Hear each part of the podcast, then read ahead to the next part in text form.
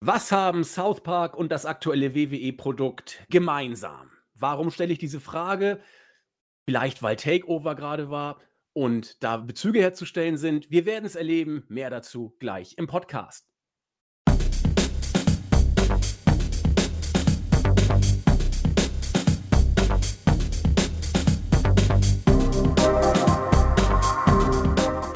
Einen wunderschönen guten Abend, liebe Wrestling-Infos, DE-Talk-Freunde und herzlich willkommen zu einer weiteren Ausgabe unseres Wochenrückblick- und äh, Pay-Per-View-Review-Formats hier bei Wrestling-Infos.de. Ja, ich habe schon angesprochen, was haben South Park und das aktuelle WWE-Produkt gemein. Wir werden das bei den einzelnen Segmenten der Besprechung von Takeover dann herausarbeiten. Eigentlich kann man zu jedem Segment South Park Vergleiche bringen und wir wollten unseren ersten Cold Opener tatsächlich mal mit South Park bringen. Warum haben wir eine South Park-Analogie gebracht? Da habt ihr vielleicht eine Idee. Es liegt auch äh, darin begründet, was die Zusammensetzung der Podcast-Protagonisten angeht.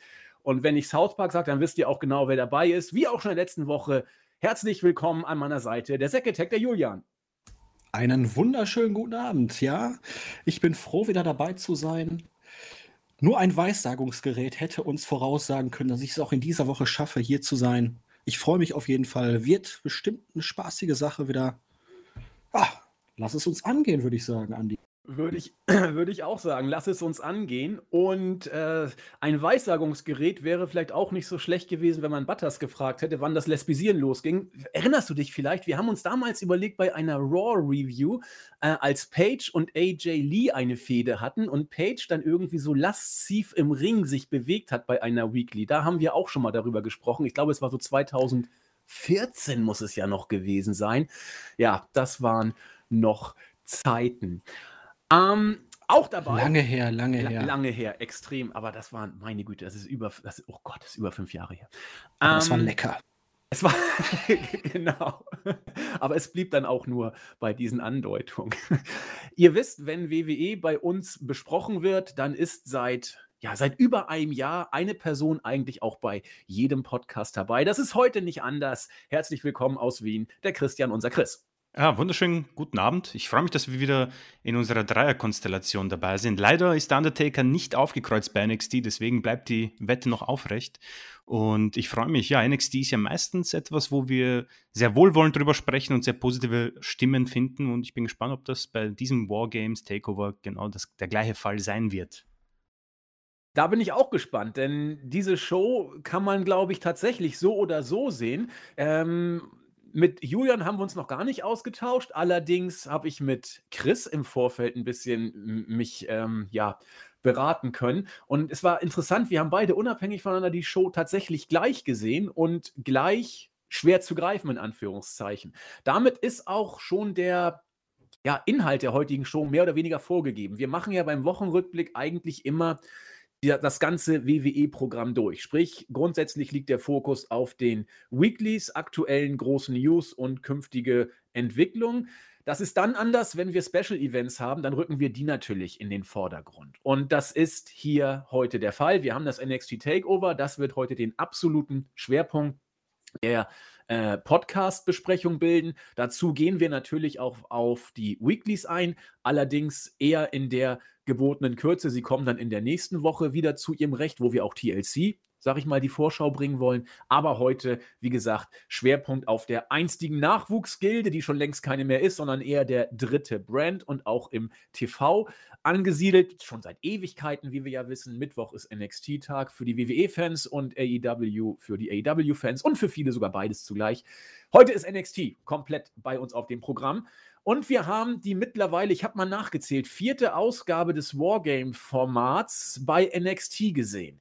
Und bevor wir uns die Show angucken, finde ich es bei diesem Pay-Per-View eigentlich ganz interessant, vorab mal äh, so eine Art Gesamtfazit oder Gesamteindruck zu bringen. Machen wir zwar eh relativ häufig, ich weiß, aber bei dieser Show finde ich es besonders interessant. Zum einen, weil die Takeovers für zwei Sachen stehen. Äh, seit Ewigkeiten für großartige Wrestling-Qualität, zumindest grundsätzlich. Leichte Ausreißer nach unten. Da waren sie nicht überragend, sondern nur sehr gut. Gab es immer. Aber seit einigen Monaten auch dafür, dass man immer wieder hört, ja, der Lack scheint irgendwie ab. Mal sind sie wieder richtig gut, dann aber geht die Tendenz dann doch weiter nach unten.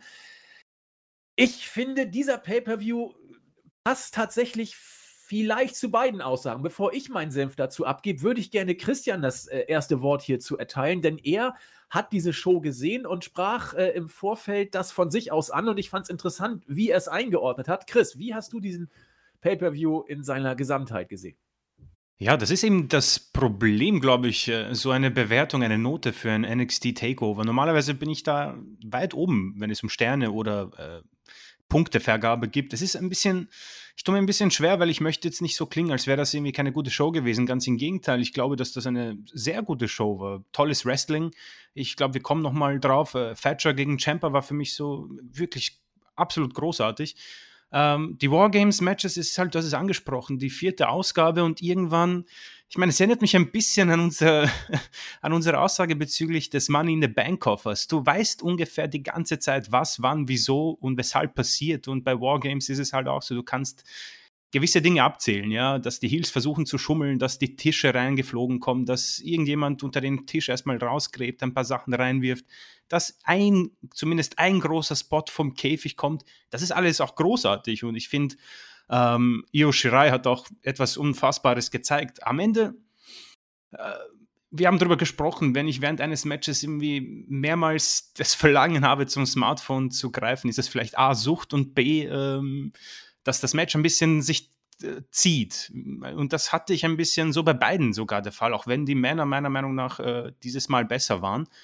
Ähm, war es bei den Damen sehr motiviert und sehr hart gearbeitet, aber es war mir dann oftmals so, Raquel González, die sehr stiff in, wirkt, also nicht in ihrer Art, sondern einfach äh, sieht nicht so gut aus. Und äh, mit 35 Minuten kommt man dann schwer in so eine Show, muss ich sagen.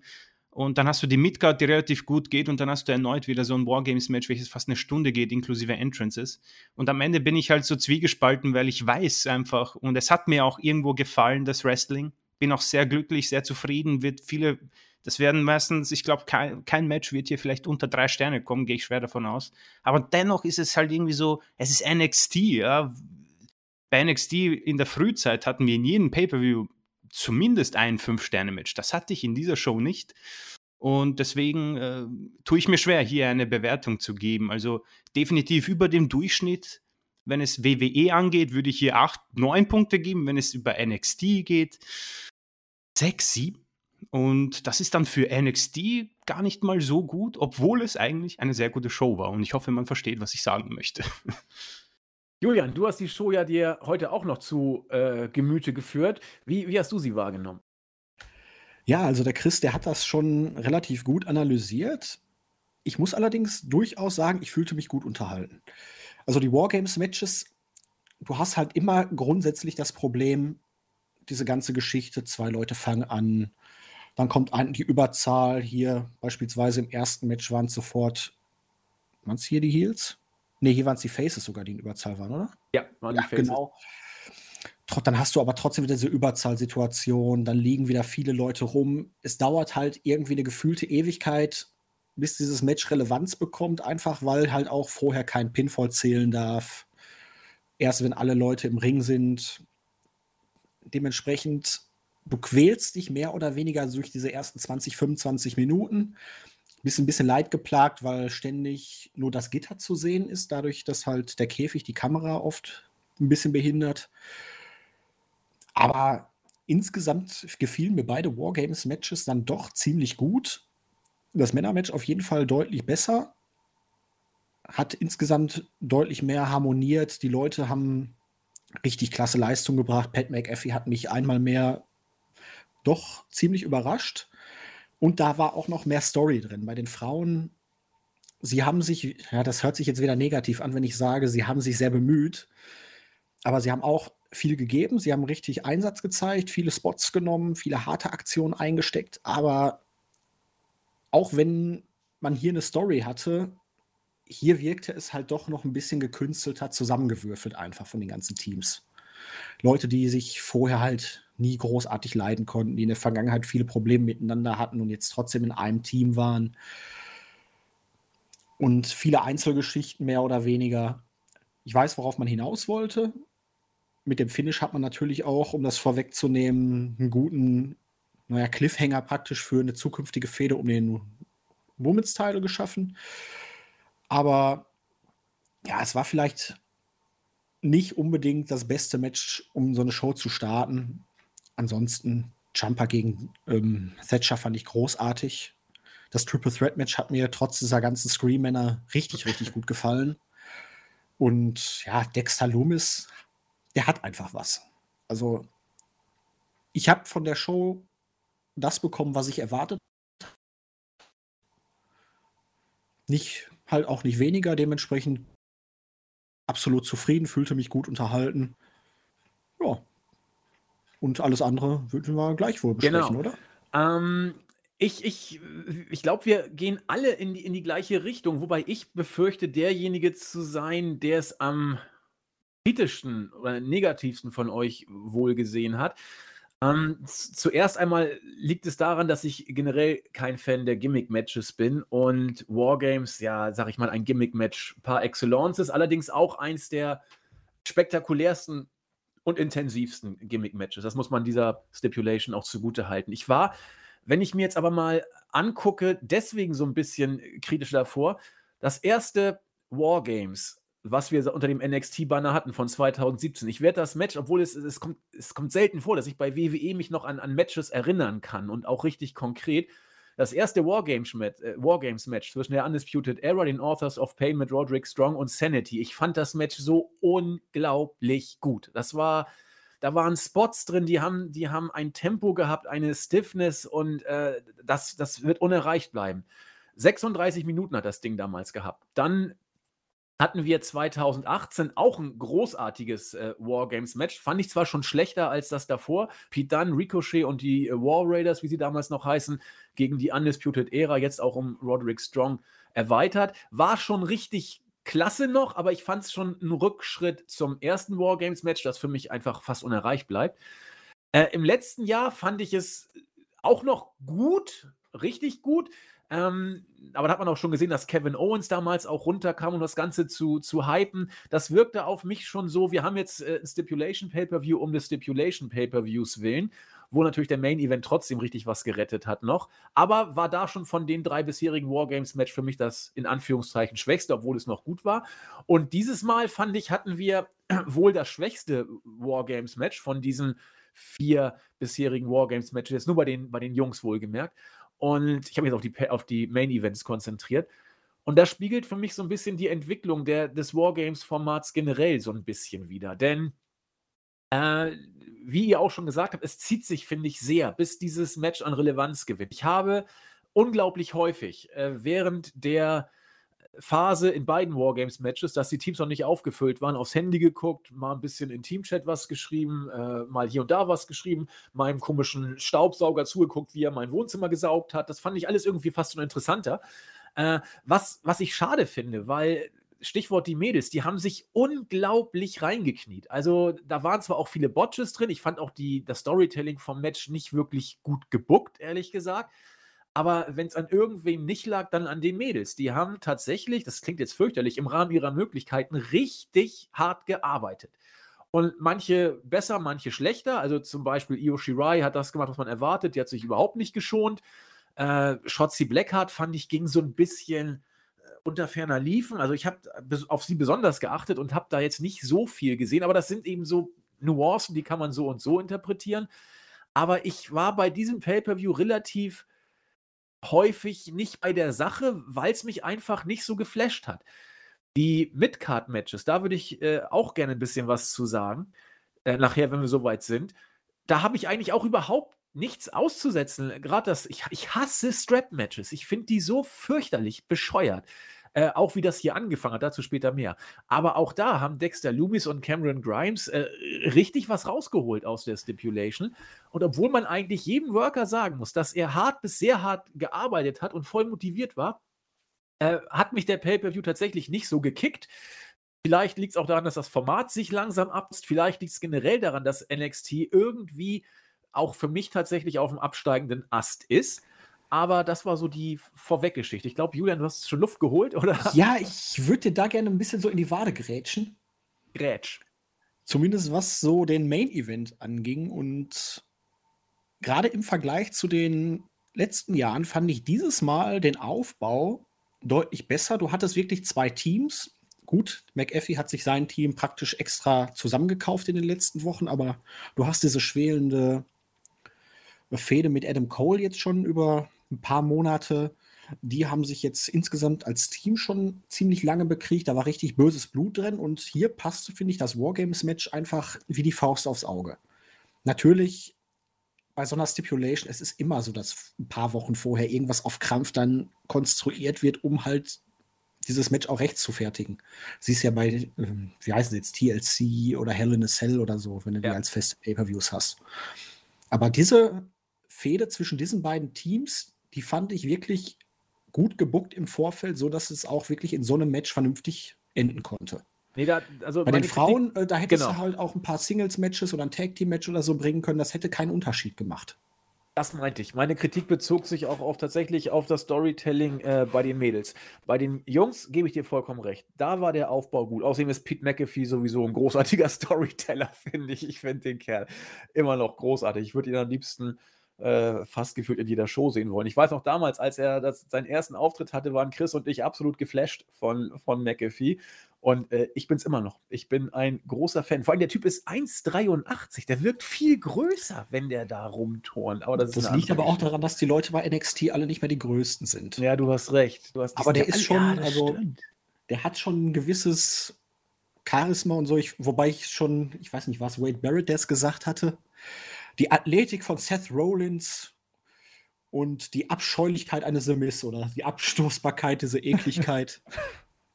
ja, nur nochmal besser. Also ja. er tausendmal besser als The Miz, also was seine Präsenz angeht. Ja gut, Pat McAfee ist für mich sogar mit Promo äh, wahrscheinlich einer der besten im, in der kompletten WWE und das ist halt ja. ein Armutszeugnis. Also vielleicht Kevin Owens, äh, den ich da noch reinnehme, aber das ist halt für mich charismatechnisch ist er Top 5, definitiv. Ja, also ich finde ihn fast schon unerreicht. Auch diese, diese, diese Motivationskiste da, diese, diese Einspieler da aus der, aus der Umkleidekabine. Ich kaufe dem da jede Sekunde ab. Ja, und immer wird getan, als würde er als nächster rausgehen aus dem Käfig und dann so, ah ja, ja gut, dann wenn du willst, dann geh du halt voran. Das war genial. Der ist, der ist so gut. Also, das wird The Miss nie erreichen, dieses. Das hast du oder hast du nicht. Okay, gehen wir, gehen wir mal rein in äh, besagte Show. Wir haben den Opener gehabt äh, mit den Mädels, den ich, als ich, als es losging, muss ich sagen, fand ich es gut, die Entscheidung, die Mädels als erstes zu bringen. Das war im letzten Jahr, wenn ich mich recht erinnere, auch so. Lass mich lügen, ich prüfe mal kurz, aber ich meine das zu erinnern und es war auch im letzten Jahr schon so. Da war es Team Ripley gegen Team Basler. Und ich finde es immer ganz okay, wenn man den Mädels die Möglichkeit gibt, die Show off zu kicken, sozusagen.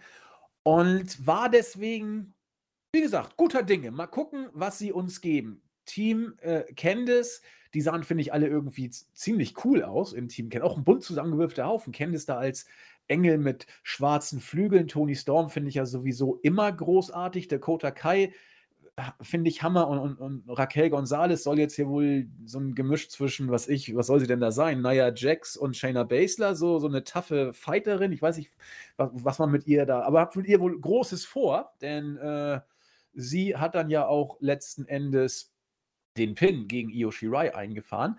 Also fand ich schon mal, war ich mal gespannt. Und ja, bei den Mädels haben wir Shotzi Blackheart gehabt, Ember Moon, Rhea Ripley und Io Shirai. Rhea Ripley haben Chris und ich äh, uns vor einigen Zeiten schon drüber ausgelassen. Schlimm, was mit ihr passiert ist, in Anführungszeichen. Also, Sie äh, ging April. komplett unter in diesem Match. Das ist wirklich schlimm. Ja, geht weiter. Die, das wollte ich gerade sagen. Ihr, ihre Entwicklung setzt sich fort. Die war absolut random in, in dieser Partie, fand ich. hatte so ein paar Spots, wie das immer so ist mit random Mädels und äh, ansonsten in den wichtigen Aktionen in keiner Weise Aber das eingebunden. ist ja eigentlich schon seit der Fehde mit Charlotte. Gut, ja. sie hatte dann hinterher noch mal ihr Titelmatch gegen Io, aber letztendlich, sie ja. war so dermaßen hot. Du hattest mit ihr wirklich den perfekten neuen Superstar in der Frauendivision auch fürs Main-Roster von mir aus. Yep. Sie war, also du hast ja im Main-Roster jetzt seit Jahren eigentlich immer die gleichen Damen, die da eine Rolle spielen. Du wünschst dir wirklich mal richtig frisches Blut, mal wieder einer oder eine, besser gesagt, die da richtig ordentlich mal aufräumt und sie war so hot, sie war nach dieser Fehde mit Basler, wo sie ihr den Titel abgenommen hat, die, so glaubhaft auch. Du hast sie auch so gut promotet und dann kam diese Fehde mit Charlotte und hat sich entschieden, oh, Charlotte darf nicht verlieren hier. Und dann auf einmal hat man sie komplett abrasiert. Also ich weiß nicht, ob da irgendwas vorgefallen ist, aber es ist sehr schreckend. Genau darüber haben Chris und ich im vorletzten Podcast gesprochen und wir sind uns beide, äh, also Chris und ich haben überlegt, wen kann man denn bei den Mädels, wir waren, wir waren entsetzt, dass man Lana pusht und haben überlegt, wer denn da noch so wäre und ist im Main Roster keiner eingefallen. Dann haben wir darüber nachgedacht, wer denn hätte da sein können. Und dann äh, habe ich, Io, hab ich Rhea Ripley gesagt und dann meinte Chris, oh fuck, die habe ich ja komplett vergessen. Die hat man gar nicht mehr auf dem Schirm im Main Roster. Und die stand bei Mania äh, glaubwürdig und wie du sagtest, Julian, heiß ohne Ende gegen Charlotte um den Titel. Und dieses Match hätte sie gewinnen müssen. Als, sie, als da der Pinfall durchging, habe ich noch gesagt, ja, kann man retten. Hätte man auch retten können, aber man hat booking-technisch sie fallen lassen wie eine heiße Kartoffel. Da, seitdem ist sie, ist sie tot, in Anführungszeichen. Oder ja, ich glaube, Ah, sorry. Das, Entschuldigung. Nee, mach du, ich bin fertig. Ähm, ja, also ich meine, wir haben ja zu dritt schon darüber gesprochen nach der Survivor Series, dass einfach ein bisschen die Qualität im Main Roster bei den Damen äh, verloren geht. Und du hattest mit Rhea Ripley wirklich eine großartige Chance, vor allem, ihr habt es schon angesprochen. Ähm, die Feder an sich fand ich nicht mal so eine Katastrophe. Das Ende bei WrestleMania ist natürlich der Genickbruch vor allem. Ähm, das war ja ein großartiges Match. Lass sie gewinnen, hau ein bisschen Feuerwerk, Konfetti, lass sie diesen Titel in die Höhe strecken und dann hast du den neuen Star und kannst dich auch, äh, wie gesagt, äh, einfacher von Leuten wie Becky Lynch, Charlotte Flair und Co. trennen.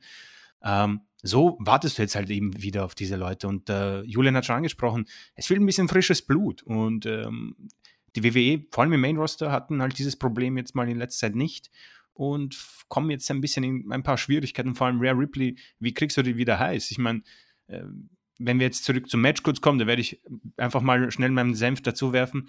Ähm, sie ging für mich komplett unter. Dort ist einmal nur kurz dieses ähm, obligatorische Big äh, Guy quasi hier in diesem Format bei den Frauen äh, Stare-Down, der durch äh, eine andere unterbrochen wird. Ähm, und sonst äh, gab es keine Aktion. Also ich muss sagen, ich weiß nicht, ob ich es vergessen habe. Ich habe es mir gestern angesehen, aber ich kann mich nicht erinnern, dass Rare Ripley wirklich so diesen einen Moment hatte, wo du sagst, oh, wow, die sticht jetzt heraus. Das hat für mich Io Shirai quasi als einzige geschafft. Ähm, aber ansonsten. Nee, sie hatte eigentlich wirklich nur diesen Moment, wo so den jeder hat. Einmal kurz aufräumen, Klar. Finisher zeigen und.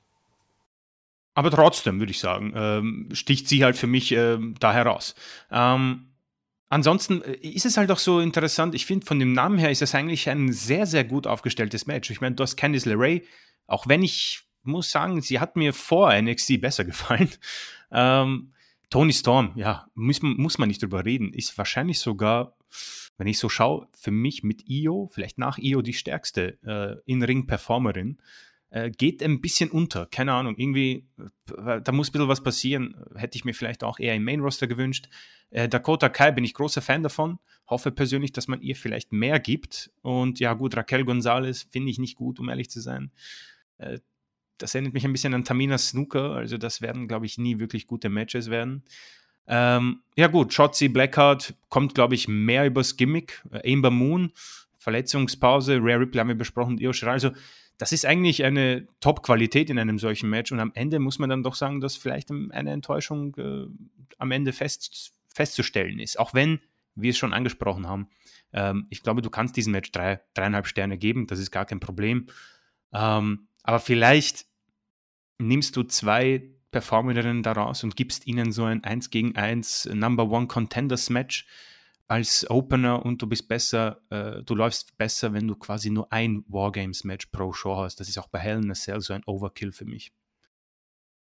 Ja, kann ich tatsächlich nachvollziehen, die Sichtweise. Ich fand, also jetzt ganz grundsätzlich, wie gesagt, ich mag diese Wargame Stipulation nicht. Ich gucke Wrestling tatsächlich unter dem Gesichtspunkt, dass hier die Kunst geboten wird, ein Kampf, der natürlich keiner ist, so da aussehen zu lassen, als wäre er einer. Also diese Illusion der Echtheit zu verkaufen. Deswegen finde ich New Japan so gut, weil da bleibt man an diesem Aspekt noch näher dran. Gimmick-Matches führen diese Illusion natürlich ad absurdum, also machen sie lächerlich. Also, wenn ich jetzt hier in so ein Match gehe und mit einem äh, Baseballschläger oder Candlestick jemand auf den Kopf hau, dann ist der, dann ist der weg. So, und wenn ich das Match unbedingt gewinnen will und jemand liegt am Boden, dann, dann hau ich so lange rauf, bis er nicht mehr aufsteht, so wie es eben im MMA-Bereich auch ist. Äh, ich weiß, davon muss man sich natürlich frei machen, wenn man Wrestling guckt, das ist, ist völlig logisch, ja. Aber wenn ich äh, unter dieser Ausgangssituation diesen Sport verfolge, die ich nach wie vor für äh, recht und billig halte und viele sehen das auch so, dann kann man hier dann manchmal schon ins Grübeln kommen, ob das dann so sinnvoll ist wie bei jedem Gimmick-Match. Auch wenn ich immer höre, ich, ich, ich hätte mal so einen Counter machen sollen, äh, sollen dieses Mal. Everything is legal. Ich kann es nicht mehr ertragen, wirklich. Diese, diese bescheuerte Catchphrase. Äh, alles ist im Moment erlaubt. Ja, genau. Äh, äh sowas Bescheuertes. Also, wie gesagt, das ist eine Geschichte. Können wir mal beim Fiend nachfragen gegen Seth Rollins, alles Fälle, ist alles. erlaubt. Das, das, war so schlecht. Äh, aber das ist eine andere Geschichte. Ähm, äh, auch, dass sie dann, das, klar, es ist ja auch putzig und sieht gut aus, wenn dann Shorty Blackheart mit ihrem äh, Spielzeugpanzer da reinkommt und alle Mädels sich noch raufstellen und dann schießt sie mit ihrer Spielzeugkanone da auf den Käfig bei der Entrance. Ist ja alles ganz süß und ist ja auch unterhaltsam. Und wenn man das unter dieser äh, Perspektive guckt, ist das, kann ich ja auch verstehen. Muss man ja alles nicht ernst nehmen, ist doch nur Wrestling und so. Natürlich ist ja auch so. Also wer das ernst nimmt, hat ja auch selber Schuld. Aber deswegen bin ich bei solchen Stipulations immer generell schon so ein bisschen zurückhaltend und äh, das nimmt dann so diese diese, diese Illusion, die ich so cool fand. Übrigens, bei dem Wargames-Match, äh, beim ersten, fand ich das alles noch sehr stiff mit, mit Sanity und äh, der Authority, äh, Authority, den Authors of Pain und äh, den äh, hier, äh, der, der Shock the System, jetzt habe ich den Namen gerade nicht mehr Undisputed Era. Der Undisputed Era, vielen Dank. Das war richtig stiff geworktes Match und dann sah das auch schon so ein bisschen so aus. Aber wenn ich dann schon sehe, dass, dass die Leute reinkommen, unterm Ring rumkrabbeln und da Cricket-Dinger da mit reinnehmen, da hört es dann bei mir langsam auf. Aber das ist bei mir so, kann ich jeden verstehen, der sagt, Junge, bleib doch mal ein bisschen entspannt, ist doch nur Wrestling, ist doch eh alles nur Show. Alles gut. Ne? Äh, aber das finde ich immer so ein bisschen interessant. Dann diese Geschichte, dass Io Shirai nicht in den Ring kommen darf, wo sie da irgendwie da hochkrabbelt, dann versucht da äh, in den Ring und dann lassen sie sie nicht rein. Warum nicht? Ich meine, wenn sie nicht drin ist, geht es auch nicht los. Also ihr solltet ja, schon dafür sorgen, sie reinzulassen. auch so ein Punkt. Du ah. hast es ja schon richtig gesagt, Andi. Man muss sich darauf einlassen. Aber es gibt halt immer mal gewisse Punkte, wo man dann einfach nur sagen muss, ich lasse mich auf vieles ein, aber es geht einfach manchmal nicht, ne? Es wird nicht immer ganz einfach. So, äh, ansonsten haben die Matches, äh, die Matches, haben die Mädels echt hart gearbeitet und äh, teilweise, die Botches hast du teilweise gesehen. Das waren teilweise üble Botches. Aber so what? Wenn man Sterne geben wollte, ich will jetzt hier nicht jeden Spot durchgehen. Also klar, dass Io Shirai da sich in die Mülltonne packt und dann da runterhüpft, das war schon also starker Tobak, würde ich sagen. Also gut, dass die Mädels da aufgepasst haben. Bei dem guten Pat McAfee war es mit den Beinen nicht so glücklich, dass ich dachte zuerst, meine Fresse, hoffen, dass ich die Haxen nicht gebrochen. Aber da, also die Spots, Der kann auch von alleine fliegen, also. ja, das stimmt. Er hat sich dann auf den Stuhl geworbt, haben wir ja schon gemerkt das Match war okay. Also mir hat es eben nicht gefallen. Ich war nie drin, aber sie haben hart gearbeitet. Gegen den, äh, das Booking des Matches kann keiner was oder für das Booking des Matches. Äh, dass man jetzt hier tatsächlich unserer guten äh, Raquel den riesen Push zu geben scheint und sie gegen Io Shirai stellt. Hui, muss man drüber nachdenken. Äh, drei Sterne kannst du hier aber locker geben, da bin ich schon bei Chris, das ist okay, auch wenn mir dieses Match wenig gab aber die drei Sterne sind hart erarbeitet. Zack, du hast dich ja darauf einlassen müssen. Wie hast du es denn gesehen? Ja, also ich habe es ja schon am Anfang gesagt, es ist halt schwierig, ein bisschen reinzukommen. Du bist halt schon so wirklich diese 20 Minuten dann da und denkst dir, ja, okay, der Move, dann der Move, dann ist halt wirklich viel, aber das hast du halt immer, dieses Drauftreten, dann erholen wir uns, dann suchen wir irgendwie krampfhaft nach irgendeinem Gegenstand für gefühlte fünf Minuten, den wir dann aufbauen. Als sie dann alle drin waren, fand ich es eigentlich wirklich gut. Sie waren, ich sag's schon wieder, äh, sichtlich bemüht. Nein, sie haben wirklich ordentlich abgeliefert dann. Man hat so ein paar kleinere Geschichten erzählt. Ich glaube sogar die Sache mit Raquel, allein dieser Name, ne? Oh, warte mal. Ähm, mach mal ein anderer weiter. Bei mir ah, das Telefon. sehr schön. Jetzt ja, kommt der Fanboy in mir hoch, muss ich sagen. Ich wollte gerade sagen, das haben wir, haben wir jetzt nicht So, ja, ich habe es mal eben abgewürgt. Raquel, allein schon dieser Name, ja, da waren wir stehen geblieben. ja, also, ja, die gute Rackel. Ich muss da immer ein bisschen an Alf denken. Äh, Raquel Okmanek. Ganz genau. Großartig. Auch eine geile Serie. Definitiv. Ja, sie ist halt dabei. Ich kann ihr jetzt bisher auch noch nicht so viel abgewinnen, aber ich denke mal, als Übergangsgegnerin, vielleicht jetzt für dieses äh, Neujahrs-Special oder irgendwie so, gegen Io passt sie ganz gut. Du musst halt auch gucken, du hattest viele andere der Damen schon durch. Und Tony Storm könnte man sich vielleicht fürs nächste Takeover dann besser aufheben. Die wird vielleicht dann jetzt noch mal eine kleine Geschichte, weiß ich nicht, auch mit Shotzi oder mit Emma Moon dann vielleicht sogar zu Ende führen. Ja, das Match, es war das, was ich erwartet habe. Nicht, nicht schlechter, nicht besser. Es hatte seine Logiklücken, es hatte schöne Spots, aber alles in allem kann man mal machen. Kann man mal machen, ja. Mm. Dann würde ich sagen, gehen wir schon mal weiter zum nächsten Match. Und da würde ich gerne Chris die ersten Worte geben, dann Julian, weil ich habe dazu viel zu sagen, möchte aber euch nicht den, äh, den ganzen Gesprächspulverkram wegnehmen. Und ich weiß, Chris hat da, glaube ich, ja, ihr, ihr fallt ja beide, glaube ich, sehr stark, wie ich es gesehen habe. Chris, fang du mal an. Ja, ähm, dann werde ich mich äh, kürzer halten. Also für mich, äh, ich weiß nicht, ob man mich da hängen sehen will danach für diese Aussage, aber ist für mich vielleicht sogar das stärkste Match des Abends. Ähm, einfach nur, weil ich so unfassbar gut drin war, weil ich es beiden abgekauft habe. Ich habe beiden abgekauft, wie so ein Match laufen kann. Es hatte Logik, die Längen, und ich habe mir, hab mir dann gedacht, boah, ich wette, da werden jetzt viele sagen, naja, ist halt eine Orten-Pace und alle haten Orten. Nein, ich finde, das ist ein ganz großer Unterschied, muss ich sagen.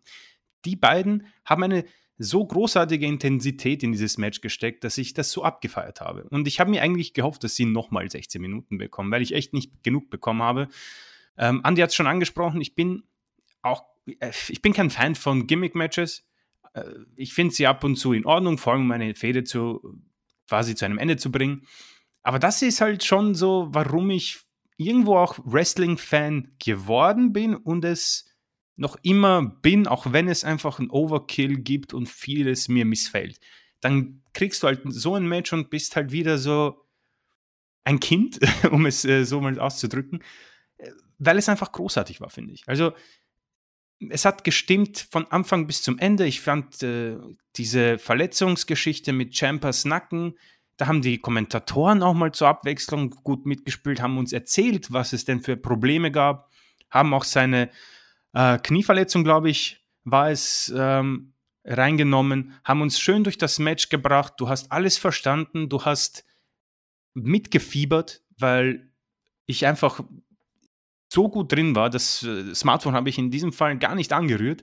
Ähm, ich muss sagen, dass die Platzwunde am Ohr irgendwie schon das Ganze noch besser gemacht hat. Ist natürlich ein Glücksfall in dem Sinne, vielleicht nicht für Thatcher selbst. Aber wie gesagt, äh, für mich der heimliche Main Event. Man kann darüber streiten, gehe ich mal stark davon aus, dass man das auch tun wird. Ähm, ist halt schwierig. Äh, ob vier, fünf Sterne ist halt jetzt natürlich die Sache. Niemand wird hier fünf Sterne geben. Für mich ist es halt ziemlich, ziemlich gut gewesen. Ich habe das sehr stark empfunden und bevor ich weiter hier meine Orgasmen spielen lasse, gebe ich äh, an euch weiter. Ja, ich will da schon in die ähnliche Richtung schlagen. Also ich fand es auch sehr, sehr stark. Es hat mich unfassbar gut unterhalten. Es war natürlich jetzt kein High-Flying-Festival, aber dafür stehen die beiden auch nicht. Und ich bin eh ein Riesenfan von Champa und fand es zuletzt durchaus sehr schade, dass man ihn nach dem großen Comeback Anfang des Jahres dann halt doch ein bisschen hat fallen lassen. Er ein bisschen in der Versenkung verschwunden ist gegen Karrion Cross da ziemlich bedeutungslos eigentlich bei dem ein Takeover da, ich glaube, es waren noch nicht mal zehn Minuten, die er da gekriegt hat, wo er dann verloren hatte. Und jetzt ist er gerade wieder so ein bisschen dabei aufzuräumen, ein bisschen aufzublühen. Und für mich ist Champa einfach eins der absoluten Highlights bei NXT. Keiner kann diesen Psycho-Eindruck, diese Intensität, die er in seine Matches bringt, wirklich so rüberbringen, wie er es kann. Da hast du bei jedem Schlag, bei jedem Knee-Strike, hast du wirklich das Gefühl, der trifft seinen Gegner wirklich Der tut nicht nur so, der möchte ihm jetzt nicht irgendwie da so leicht einen mitgeben, sondern der zimmert richtig. Und Thatcher ist ein ähnlicher Typ. Ich habe ihn noch bei WXW Anfang des Jahres gesehen. Ich glaube, es war doch dieses Jahr noch, oder? Ja. Glaub, ja. ja. stimmt. Es war das allerletzte Event, bevor der Lockdown kam. Hier, ähm, wie hieß es denn nochmal? Diese drei Tage. Na, ist ja auch egal. War auf jeden Fall klasse. Ich habe damals Fabi ja auch sogar getroffen da, der uns dann sogar noch ein bisschen in die guten Bereiche gebracht hat. Schöne Grüße an dieser Stelle, falls du es mitkriegen solltest. Nee, war für mich von vorne bis hinten ein perfektes Match. Hätte gut und gerne noch fünf Minuten gehen können, aber ja, kann man so stehen lassen einfach. Also absolut zufrieden. Ja, ich fand es auch, ich fand es nicht perfekt, aber nah dran. Ich fand das Match richtig, richtig gut. Ich finde auch interessant, was, was Chris sagte, den Vergleich zu, zu Randy Orton-Matches. Ich finde, wenn irgendwas ferner liegt, dann der Vergleich zu Randy Orton. Man könnte sagen, ja, es war jetzt kein Spot-Festival. Aber das war das, was ich so interessant fand. Diese, ich habe es ja eingangs eingesprochen beim ähm, Stipulation-Match der Wargames-Matches. Das, wenn, wenn du eine Illusion eines Kampfes willst, kommt dem schon relativ nah. Ähm, was, was die beiden hier an Intensität und Storytelling und Selling gezeigt haben, fand ich unglaublich. Auch wie sie beide in Character waren, wie sie äh, Facial Expressions, sage ich dazu immer, wie sie während des Matches das mit ihren Gesichtsausdrücken untermalt haben. Gerade Timothy Thatcher, fand ich, war da der typische äh, wirkt auf mich wie der äh, britische Matrosenschläger, der irgendwie gerade von Bord kommt, völlig ramdösig ist, gerade ein paar Bierchen getrunken, dass er jetzt einfach nur irgendwo prügeln will, weil er irgendwie nichts mehr äh, an Frauenklage gekriegt hat an dem Abend. So irgendwie kam der rüber, leicht psychomäßig. So gut. Und äh, jeder Schlag hat irgendwie was gebracht. Natürlich war es nicht das schnellste Match, äh, Gott bewahre, aber äh, ich fand das so unglaublich äh, unordnenmäßig, denn wie Chris sagte, ich war auch, ich war drin, ich war nicht abgelenkt durch Handy oder irgendwas und äh, nehmen wir den Finisher. Äh, das Match war zu Ende nach einem äh, Rope Hung DDT. Den bringt Randy Orton als Signature 0,1000 Mal pro Match gefühlt, also einmal kommt das safe Ne? Unabhängig davon, dass der völlig unlogisch ist, dieser Move, weil du als Gegner deine Beine durchdrücken musst, äh, dann, sonst wird das gar nicht so funktionieren. Das geht mir schon tierisch auf den Sack. Aber äh, der war so intensiv, dieser DDT. Also ich habe gedacht, das Match muss jetzt zu Ende sein. Das ist, das ist der Move, der ihm den jetzt den, den Rest gegeben hat. Es muss jetzt Schluss sein und auch wieder das Cover kam, hat sich richtig raufgelegt und äh, auch die, die, den Arm und die Schulter richtig runtergedrückt auf den Boden. Es war wirklich so die Illusion eines, eines Streetfights in Anführungszeichen. Und äh, es war so gut. So auch das Selling danach, wie, wie Thatcher dann, äh, wie sie dann auf dem Apron gegenüber saßen und Thatcher, äh, hat verloren, aber er war immer noch, er war heiß, er war aggressiv, er war in keiner Weise jetzt, sag ich mal, am Ende, auch wenn er körperlich jetzt geschlagen war, äh, hat dann auf dem äh, Ausgang nochmal zurückgeguckt. Champas Blick, großartig. Also das war, also ich muss so ein Match auch nicht immer haben, ne? aber für das, was es war, war es Hammer. Für mich war es Match of the Night, weil an dem Match alles stimmte. Ich habe auch äh, Kritiken gesehen, die das Match einfach langweilig fanden. So, es war einfach da und irgendwie boring und passierte ja gar nichts. Ja, kann man so sehen, aber für mich war in diesem Match alles drin, was Wrestling interessant machen kann und für mich auch interessant macht. Und von genau den beiden erzählt, die so ein Match erzählen können. Wer hier auch noch gut reingepasst hätte, wenn es ein Triple Threat Match hätte sein sollen, wäre Kyle O'Reilly ja, gewesen. Ja, ich wollte es gerade sagen. Ich wollte es gerade sagen. Der hätte es noch rund gemacht, in Anführungszeichen. Ähm, aber vielleicht gibt es ja mal irgendwann noch ein Triple Threat von denen. Aber das war als Singles-Match geil und Kyle O'Reilly, Kyle O'Reilly noch dazu würde es wohl perfekt machen. Ähm, aber sonst hast du von dieser Art von Workern in, ähm, in der WWE nicht so viele. Und du könntest die auch alle drei sofort nach Japan schicken und es würde überragend funzeln. Also hier sind wir drei uns, glaube ich, komplett einig, dass wir dieses Match großartig fanden. Also ich würde dem Ding locker vier, ein Viertel Sterne mindestens geben. Ähm, große Klasse. Große Klasse. Ich bin auch ein Oha. großer Fan, muss ich sagen, vom Entrance von Champa irgendwie. Ich mag die Musik, ich mag auch ja. diese diese Rüstung oder was auch immer das war. Und Julian hat schon gesagt, ich glaube, er ist so ziemlich im Gesamtpaket der stärkste NXT-Superstar im Moment. Und ich glaube, er wäre auch im Main-Roster das beste Gesamtpaket, was sie im Moment haben. Charismatisch kommt da vielleicht Adam Cole hin. Ähm, über Kyle O'Reilly werde ich noch etwas sagen im Main Event, aber ich muss sagen, Champa bin ich ein großer Fan. Sehr, sehr großer Fan.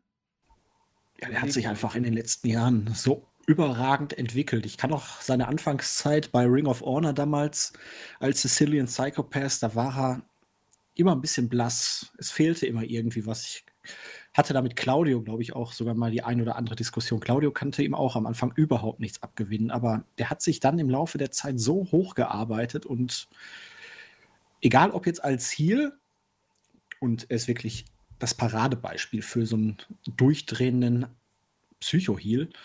Also nicht Psycho im Gegen so in Bray Wyatt-Stil, sondern einfach Psycho von wegen, der hat einfach einen Dachschaden und hat Lust daran, die Leute kaputt zu kloppen. Aber auch als stiffer Face einfach.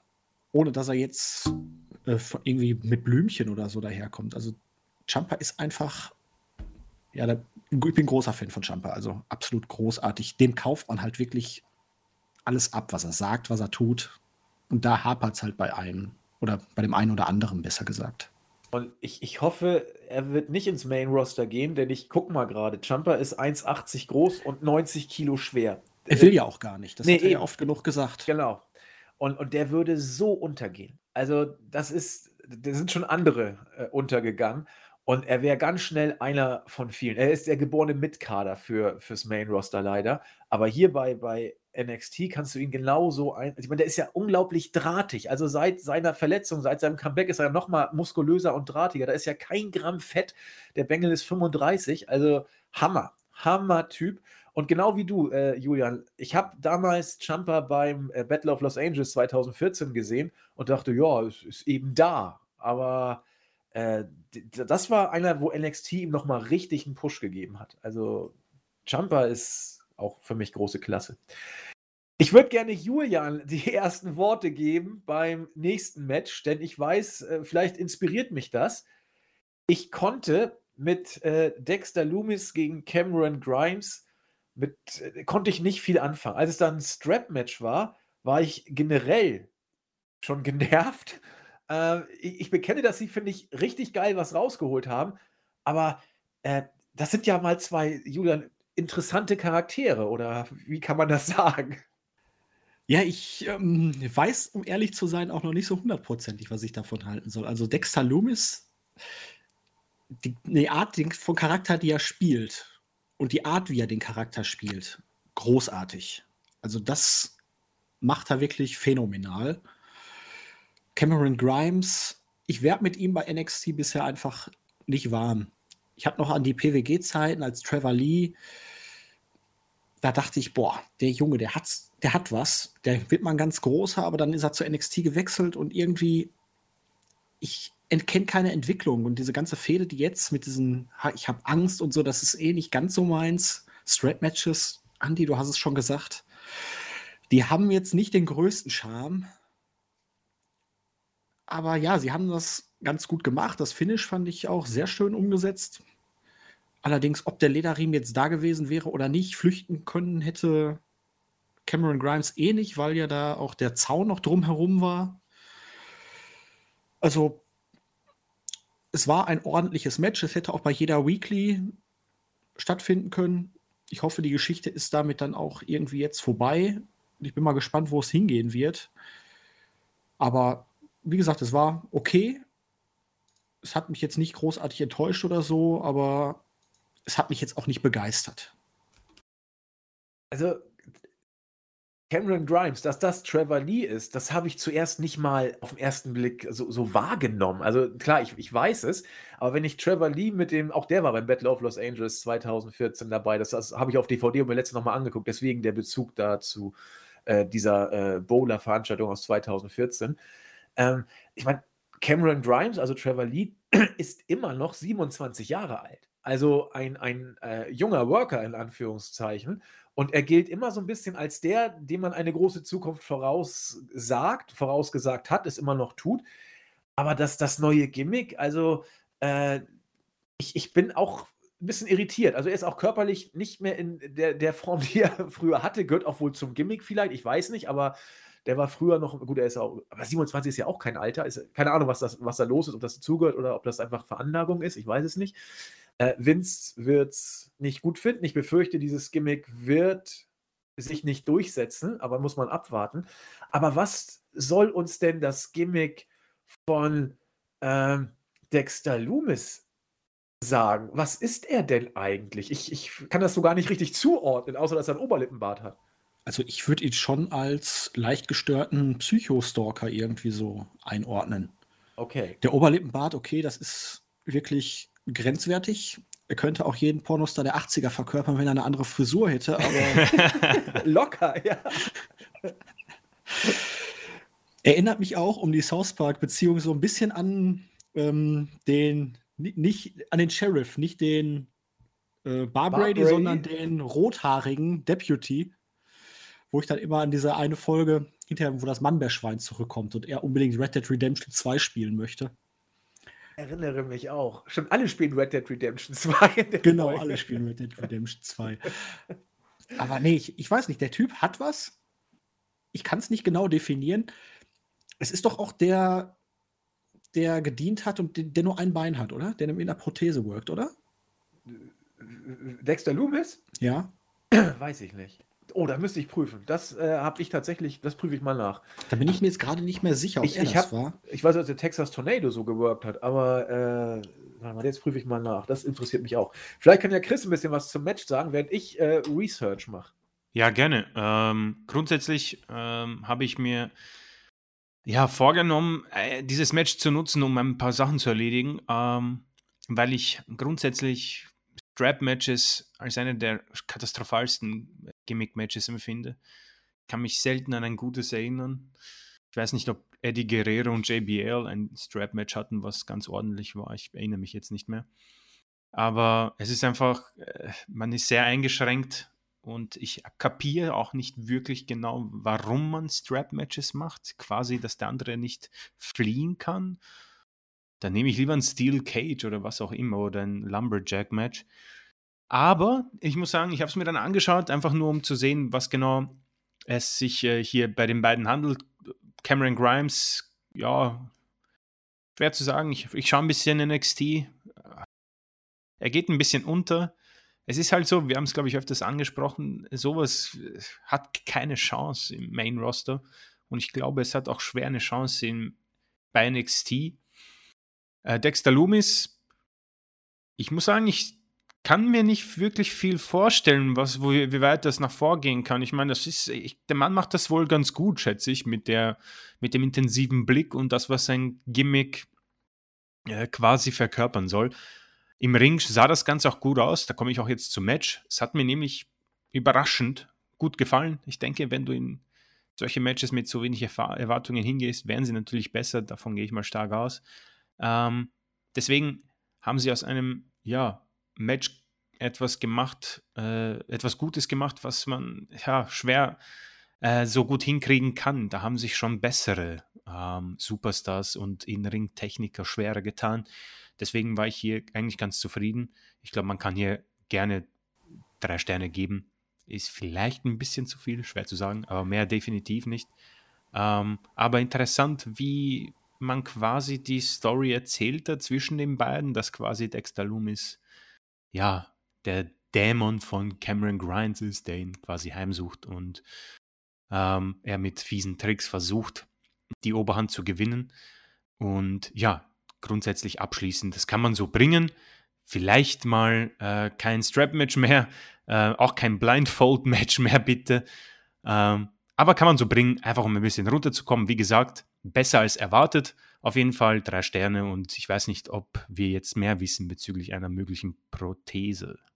Ich habe nichts rausgekriegt. Ja, ich hatte mich vertan. Es war jemand anders bei TNA damals noch zu der Zeit. Ich hatte da irgendwie noch was anderes im Kopf. Ähm, mein Fehler. Nehme ich Alles auf meine klar. Kappe, aber wäre vielleicht mal was für die Zukunft ein Prothese on a Pole Match. Oh, das ist aber nichts für PC Principle. Das kannst du aber nicht machen.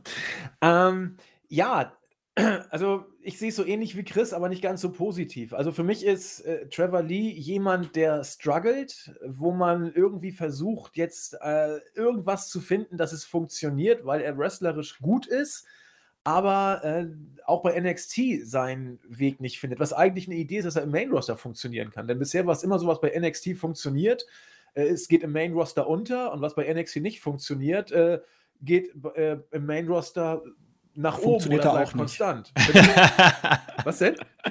Funktioniert da auch nicht. Naja, also, aber zumindest hält man dran fest. Also Elias und Baron Corbin sind ja, äh, äh, bleiben ja härter im Main-Roster kleben als äh, Hundekot an einem Schuh, wenn man reingetreten ist. Baron Das ist Corbin war aber auch zu NXT-Zeiten noch kein King. nee, nee, das sag ich ja. Er war ja äh, bei NXT, war er eher so da ab und zu. Hat auch nie einen Titel gehalten bei NXT. Ach so, ich dachte, du meinst das jetzt auf das Gimmick bezogen. Nee, ich meine, äh, Weil ich auch weiß auch gar nicht bei Trevor, äh, bei Cameron Grimes, was ist das Gimmick? Also er hat Ahnung. lange Haare, er hat einen Cowboy-Hut. Ich weiß ja nicht, war er nicht beim letzten Pay-Per-View sogar noch Face? Ich weiß immer nicht, was er, was er sein soll. Aber ja, glaube, heutzutage gibt es keine Faces und keine Heels so. mehr. Es gibt nur noch Menschen.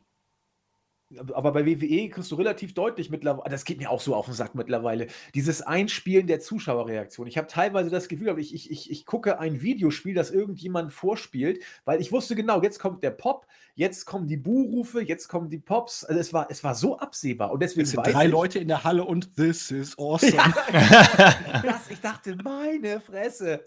Ich habe nur auf das Adam Cole Baby gewartet, aber das haben sie dann Gott sei Dank gelassen. Ähm, Ich hatte mir fast überlegt, das Soundboard zu reaktivieren für heute. das wäre auch nicht schlecht gewesen. Aber ich dachte mir, hey, wir wollen uns ja von WWE abgrenzen. Okay, das ist gut. Das hätten wir jetzt äh, auch Pops oder Buhrufe einspielen können. Das wäre möglich gewesen. Aber deswegen weiß ich, dass Dexter Loomis, Dexter Loomis soll Face sein, weil da wurde immer Jubel eingespielt.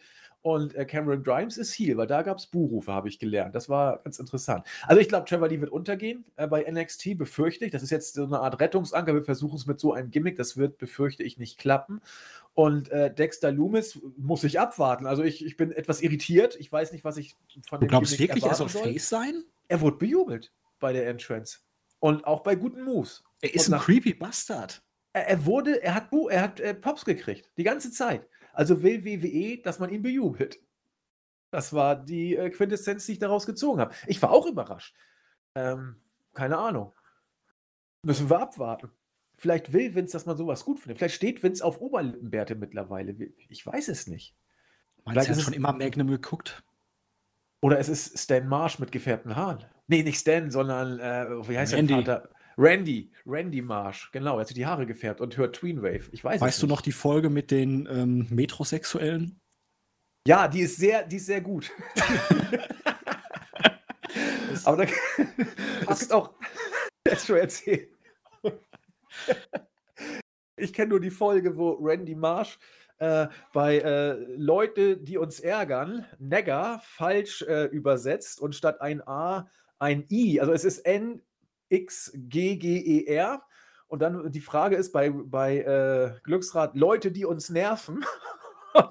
Was hat Randy wohl genommen? Und das, äh, ja, da hat er auch nachher einen Rap gemacht, um sich zu, zu reinzuwaschen. Und ich glaube, er geht dann in einen äh, Club, wo nur dunkelhäutige Menschen drin sind und er sagt, hey, yo, ich habe was zu sagen, ich habe das Wort Niggertyp zu beklagen oder irgendwie sowas. Die musst du doch kennen, die Folge. Natürlich, er geht doch da sogar vor den obersten Gerichtshof, um das Wort zu verbieten. Stimmt. Genau. Und am Ende muss er noch irgendwas küssen, damit alles gut ist. Ja, die dunkle Seite des Mondes. Aber Ah, es ist äh, fürchterlich. Chris, Chris weiß gar nicht, wovon besprechen, glaube ich, aber das macht nichts. Ich glaube, ich habe nicht so viele Gelo- Folgen gesehen. Ich kenne nur die, wo sie aus dem Mund kacken. Die ist aber auch großartig. natürlich, das sind alternative Methoden, Nahrung zu sich zu nehmen. Moment, ich möchte noch was essen kurz. Verdammt, ich, ah, ich gacker hier nur rum. Ich muss mich jetzt wieder zusammenreißen. Wir sind. Ja, wobei, wenn du bei der Folge bist, dann kannst du auch unweigerlich wieder die Folge mit den South Park und Paris Hilton und wir wollen alle eine super billige Schlampe sein, wo dann einfach Mr. Slave dann praktisch Paris Hilton es äh, ist, es stimmt. ist, um es in der Analogie der anderen Folge zu sagen. Rektal zu sich nimmt. Oh, verdammt. Es ist, es ist schon großartig. So, äh, back to business. Viertes Match. North American Championship, Triple Threat Match. Johnny Gargano, der Mann, der jetzt unbedingt wieder North American Champion werden wollte, gegen Leon Ruff, der das Kunststück fertigbrachte, äh, von 0 auf 100 gewissermaßen in die Shows zu kommen und den Titel in einem ja, Upset zu gewinnen. Und Damian Priest, der ihn vor Johnny Gargano hatte und ihn jetzt gerne wieder haben wollte. Ähm, ich fange mal an. Ich fand das Match richtig gut. Das war, da war, es war mir fast schon ein bisschen zu viel Booking, also Overbooking mit den Scream-Leuten, das war too much.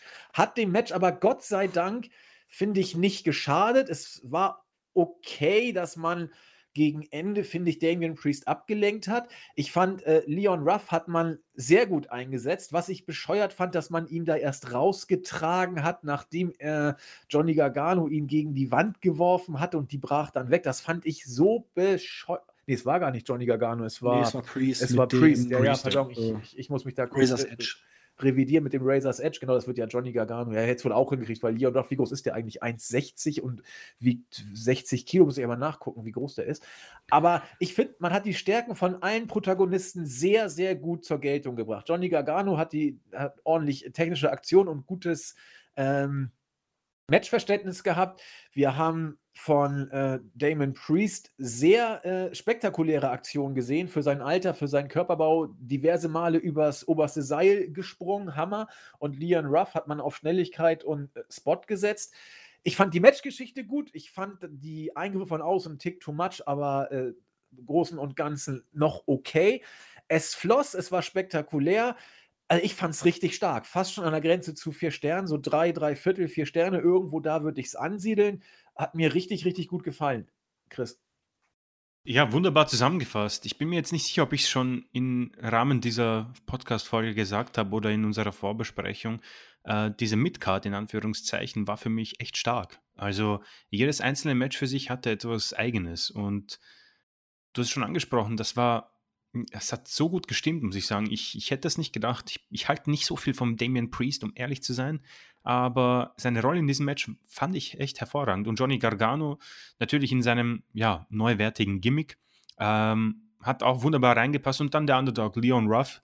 Erinnert mich ein bisschen an Leo Rush, um ehrlich zu sein, von der Statur. Ähm, Total. Ich dachte, sie haben ihn zurückgeholt. ähm, aber spannend, der Mann ist 24 oder der, der Junge und äh, schon North American Champion. Ähm, ansonsten, ja, wie gesagt, vier Sterne hätte ich gegeben, ohne zu vielen Scream-Leuten oder wie die Kommentatoren gesagt, Ghost Faces. Ähm, dass dann Austin Fury zu sehen ist, das war eine Überraschung, um ehrlich zu sein. Äh, so gesehen haben sie da vielleicht einen kleinen Pluspunkt bekommen. Ich weiß nicht, was ich davon halten soll, dass er jetzt quasi ein Team ist mit Gargano. Bleibt abzuwarten. Äh, Mr. Takeover quasi erneut mit einem Sieg. Ähm, ja, viel dazu kann ich nicht sagen. Ich fand das sehr stimmig, hat mir eigentlich sehr Spaß gemacht und war so quasi der Abschluss einer tollen Midcard, die die Show für mich sehr aufwertet. Äh, so blöd es klingt tatsächlich. Ähm, ich war komplett drin, habe richtig Spaß gehabt. Ich habe ich es mir aufgeschrieben, hier drei Notizen habe ich dieses Mal gehabt. Ähm, hat Spaß gemacht, steht da. Und äh, deswegen äh, wunderbar. Vier Sterne ist vielleicht ein Tick zu viel, aber ich würde jetzt nicht äh, protestieren dagegen. Deswegen 17 Minuten noch, muss man sagen, 17,5, es kam für mich kürzer vor. Ähm, lass vielleicht die, ab, den Abtransport von Leon Ruff und bring vielleicht nur einen Scream-Guy, nämlich Austin Fury, selbst rein und nicht irgendwie 20 äh, Retribution-artige Leute. Ähm, und dann hast du hier, glaube ich, vier Sterne easy locker. Ich bin gespannt, was man mit Priest macht. Der ist 38 immerhin äh, wie viel da noch Luft nach oben ist. Leon Ruff hat natürlich eine, ja, vermeintlich große Karriere vor sich, ist natürlich sehr, sehr schwierig, ähm, in einem Vince McMahon-Unternehmen hier weit voranzukommen. Da wäre, glaube ich, eine andere Promotion für ihn definitiv besser. Und Johnny Gargano kennen wir schon. Ist vielleicht nicht mein Gimmick, erinnert mich ein bisschen an Sami Zayn.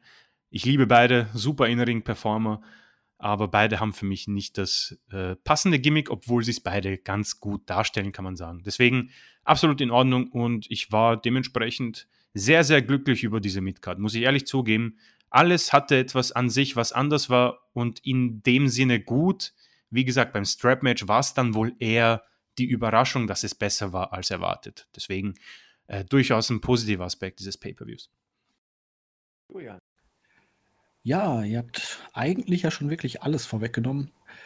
Ich würde allerdings noch einen Ticken höher gehen sogar. Also vier Sterne bis vier ein Viertel würde ich hier durchaus für geben, weil mir hat das Match richtig, richtig viel Spaß gemacht. Klar, die Kritikpunkte, die habt ihr schon geäußert. Man hätte ihn jetzt nicht abtransportieren müssen. Er hätte nach dem Razors Edge dann auch einfach mal fünf Minuten da platt liegen können. Aber wir sehen, wie jemand dagegen geschleudert wird und dagegen geschleudert und dann eine Plexiglaswand, die nachgibt. Das ist natürlich dann schon jetzt nicht irgendwie dramatischer, als wenn einer jetzt zum Beispiel gegen eine Ringtreppe oder so geschleudert wird. Und es waren viele, viele Scream-Leute. Da stelle ich mir dann die ganze Zeit noch die Frage, worauf läuft das hinaus?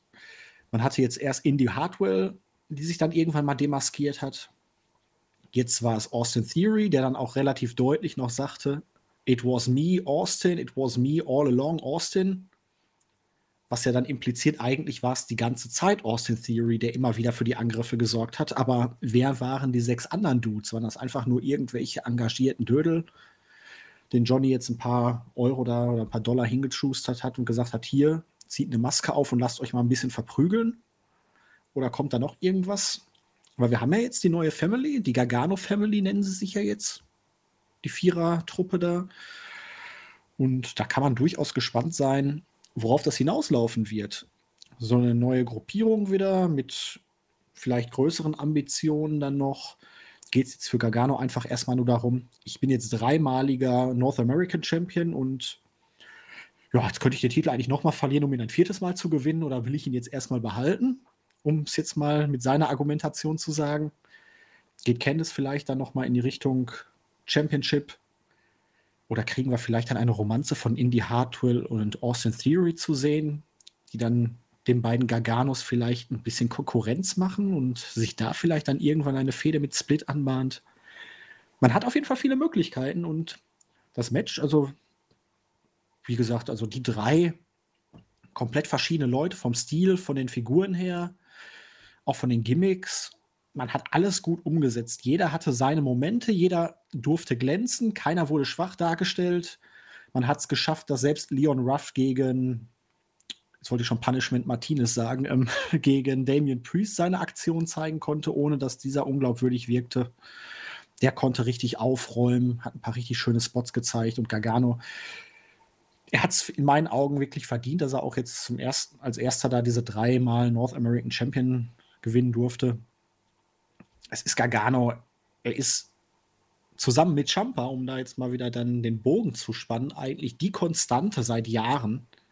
Er ist nicht umsonst Mr. Takeover und klar, du musst ihm keinen Titel geben, um ihn glaubhaft darzustellen, aber es ist Johnny Gargano und der muss einfach relevant in den NXT-Shows sein. Das sind gewisse Fixpunkte, an denen orientiert man sich auch bei NXT. Das sind die Leute, die für mich vom Gefühl her auf Dauer auch da bleiben, die jetzt nicht irgendwie bei der nächstbesten Gelegenheit dann ins Main Roster hochgezogen werden, auch weil sie es vielleicht gar nicht wollen. Und schaut euch an, Keith Lee, Matt Riddle oder beziehungsweise Riddle. Was ist aus denen geworden, nachdem sie jetzt hochgezogen wurden? Keith Lee wurde einmal ein bisschen stärker gepusht, jetzt ist er irgendwo in der Midcard verschollen. Riddle ist völlig in der Bedeutungslosigkeit. Er verteilt jetzt Bronuts mit Jeff Hardy. also, es ist wie gesagt, das Match hat mich von Anfang bis Ende gut unterhalten. Die Eingriffe fand ich nur bedingt störend. Man hätte sie weglassen können, aber oder minimieren können, aber es hat mich jetzt wirklich nicht großartig gestört. Ich fand's klasse. Ja, fand ich auch. Sie, sie, sie taten nicht so weh, wie man das sonst bei WWE gewohnt ist, in Anführungszeichen. Meistens erholen sich Matches davon nicht und hier, finde ich, haben sie es tatsächlich hingekriegt, dass das Match damals noch, danach noch weiter funktioniert hat. Was ich eben so großartig bei oder gut bei diesem Match fand, mh, hm, alle hatten ihre Stärken und konnten die auch zeigen und es harmonierte richtig gut. Ich hatte so das Gefühl, Damien Priest habe ich selten so stark gesehen äh, wie in diesem Match, wo er seine ganzen Stärken ausspielen konnte und auch richtig gut harmoniert hat. Und ich finde, der, der alles zusammengehalten hat, war Johnny Gargano. Ich, ich glaube, das, das war der Fixpunkt hier in diesem Match, der es tatsächlich geschafft hat, Priest und auch äh, Leon Ruff richtig, richtig gut aussehen zu lassen bei den Aktionen, auf denen es drauf ankam. Und wie Julian sagte, ich finde es absolut richtig. Viele sagen ja, oh Gott, Gargano wieder Champion, immer die, die alten gleichen Leute. Ich finde es richtig und wichtig, Gargano diesen Titel jetzt wieder zu geben, jetzt mit der Gargano-Family, mit dem, was eventuell noch kommt. Er, er muss relevant bleiben, solange er in den Shows ist. Und mit dem Titel passt das immer gut, ein Stable mit dem Titel zu krönen, auch um Zwistigkeiten nachher später aufzubauen. Und es passt vom Standing und vom wrestlerischen Können her. Deswegen sehe ich es genau wie du. Haut hin. Was mir bei diesem Takeover generell aufgefallen ist, äh, wir haben hier wirklich viele neue Gesichter und vor allen Dingen auch viele junge. Ähm, Chris hat es, finde ich, sehr schön gesagt. Leon Ruff ist äh, 24 Jahre alt. Wir haben äh, mit unserem guten Ah, äh, Meinst du jetzt wieder Cameron Grimes? Nein, äh, It Was Me, äh, es ist äh, Austin Theory. Ja, Mit Austin so. Theory haben wir jemanden, der ist 23 Jahre alt. Und wenn wir noch was bringen wollen, Cameron Grimes 27. Äh, also das sind alles junge Leute, die man auch, also ich bin, also Austin Theory bin ich mir relativ sicher, äh, dass der eine gewisse Zukunft bei WWE hat. Er sieht gut aus, er ist körperlich fit äh, 1,85, 100 Kilo, so sieht es im Moment aus. 23 Jahre, guter Worker. Bin ich mal gespannt, ob da eventuell noch mehr kommt. Auf jeden Fall kommt etwas bei NXT und das ist äh, etwas, was man, finde ich, doch einfach mal bemerken sollte. Und mein, man hat Lian Ruff ja bis zum Mond geschossen. Also der ist ja, ja ein paar Tage da und schwuppdiwupp gibst du ihm den Gürtel. Also Eintagsfliege oder Nachhaltigkeit? Wird man sehen, aber trotzdem, wenn du sprichst die ganzen Neuen, die ganzen Jungen an, in der Gesamtbetrachtung hattest du allerdings eine Renaissance praktisch des etablierten NXT-Kreises, der Leute, die schon wirklich lange da sind. Du hattest das Team um Candice, was gewonnen hat. Klar, da hast du auch ein paar neue gehabt, aber letztendlich auch die Damen, die schon ein bisschen länger dabei sind. Du hast Johnny Gargano, der hier gewonnen hat. Tommaso Ciampa hat gewonnen, die Undisputed Era. Du hast die Fixpunkte, die eigentlich seit zwei bis drei Jahren das ganze Programm bestimmen und immer wieder für die Highlights sorgen. Die erleben hier gerade, finde ich, wieder so eine kleine Renaissance, nachdem man jetzt auch zwischendurch mal versucht hat, wieder andere Leute reinzubringen. Aber genau das ist, finde ich, jetzt auch der richtige Weg. Ja. Wir kritisieren es im Main-Roster immer, die Alten, die Etablierten und so, aber letztendlich kannst du niemanden overbringen, wenn er keinen Sieg über jemanden holt, der Relevanz hat. Und gerade die Leute, die sind der Fixpunkt, die sorgen zumindest für die Einschaltquoten, die man hat, auch wenn es bei NXT natürlich nicht so viele sind, wie man gerne hätte. Aber die verkörpern eine Glaubhaftigkeit, die verkörpern wirklich das, wofür NXT steht. Und wenn du mit denen als Fixpunkte agierst, da kannst du immer mal ein paar neue Leute reinbringen oder immer was anderes. Aber die sind alle immer noch in ihrer Blüte. Da ist keiner bei, wo du dir denkst, der stört jetzt, der ist ausgedient, der ist nicht mehr knackig genug. Und dementsprechend bin ich auf jeden Fall gespannt, was das nächste Jahr dann auch bringen wird, nachdem man jetzt wirklich wieder so ein bisschen, ja, das Ganze mal gefestigt hat, das ganze Roster. Ich finde das cool, dass du zuerst angesprochen hast, dass wieder hier die Etablierten gewonnen haben und dann darauf hingewiesen hast, dass das aber gar nicht verkehrt ist. Und ich sehe es genau so wie du auch.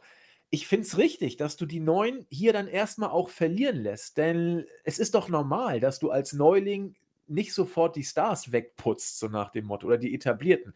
Klar, du kannst das mal mit so einem Upset-Ding machen, mit Leon Ruff, aber dann finde ich es auch, ich fand es richtig gut, dass er den Titel danach dann wieder verloren hat gegen Gargano, weil es eben erstmal nur ein Upset war. Und dann können wir mal gucken, ob die sich etablieren und jetzt eine Fehde, er kämpft sich wieder zurück und wenn erst dann beim zweiten Mal, nach einer gewissen Zeit, wo man sich auf ihn einstellen kann und äh, wenn ich jetzt Gargano wäre, mich auf ihn einstellt und wenn Leon Ruff dann nochmal den Titel gewinnt, dann ist das doch ein, mit viel mehr Nachhaltigkeit, als wenn er ihn jetzt gewinnt, ein bisschen hält und dann in die Versenkung geht. Ich finde es gut, dass die Etablierten jetzt gewinnen, weil dann ist es auch was wert, wenn sie dann verlieren gegen die Neulinge. Deswegen sind wir uns da vollkommen einig, was das angeht. Cool. Gut. Christian, noch Ergänzungen dazu? Sonst würde ich zum Main Event kommen. ah, nee, es wurde alles gesagt. Ich, ich, um abschließend noch zu sagen, ich fand, es hat, glaube ich, in jedem Match die richtige A-Gruppierung und B der richtige Superstar gewonnen.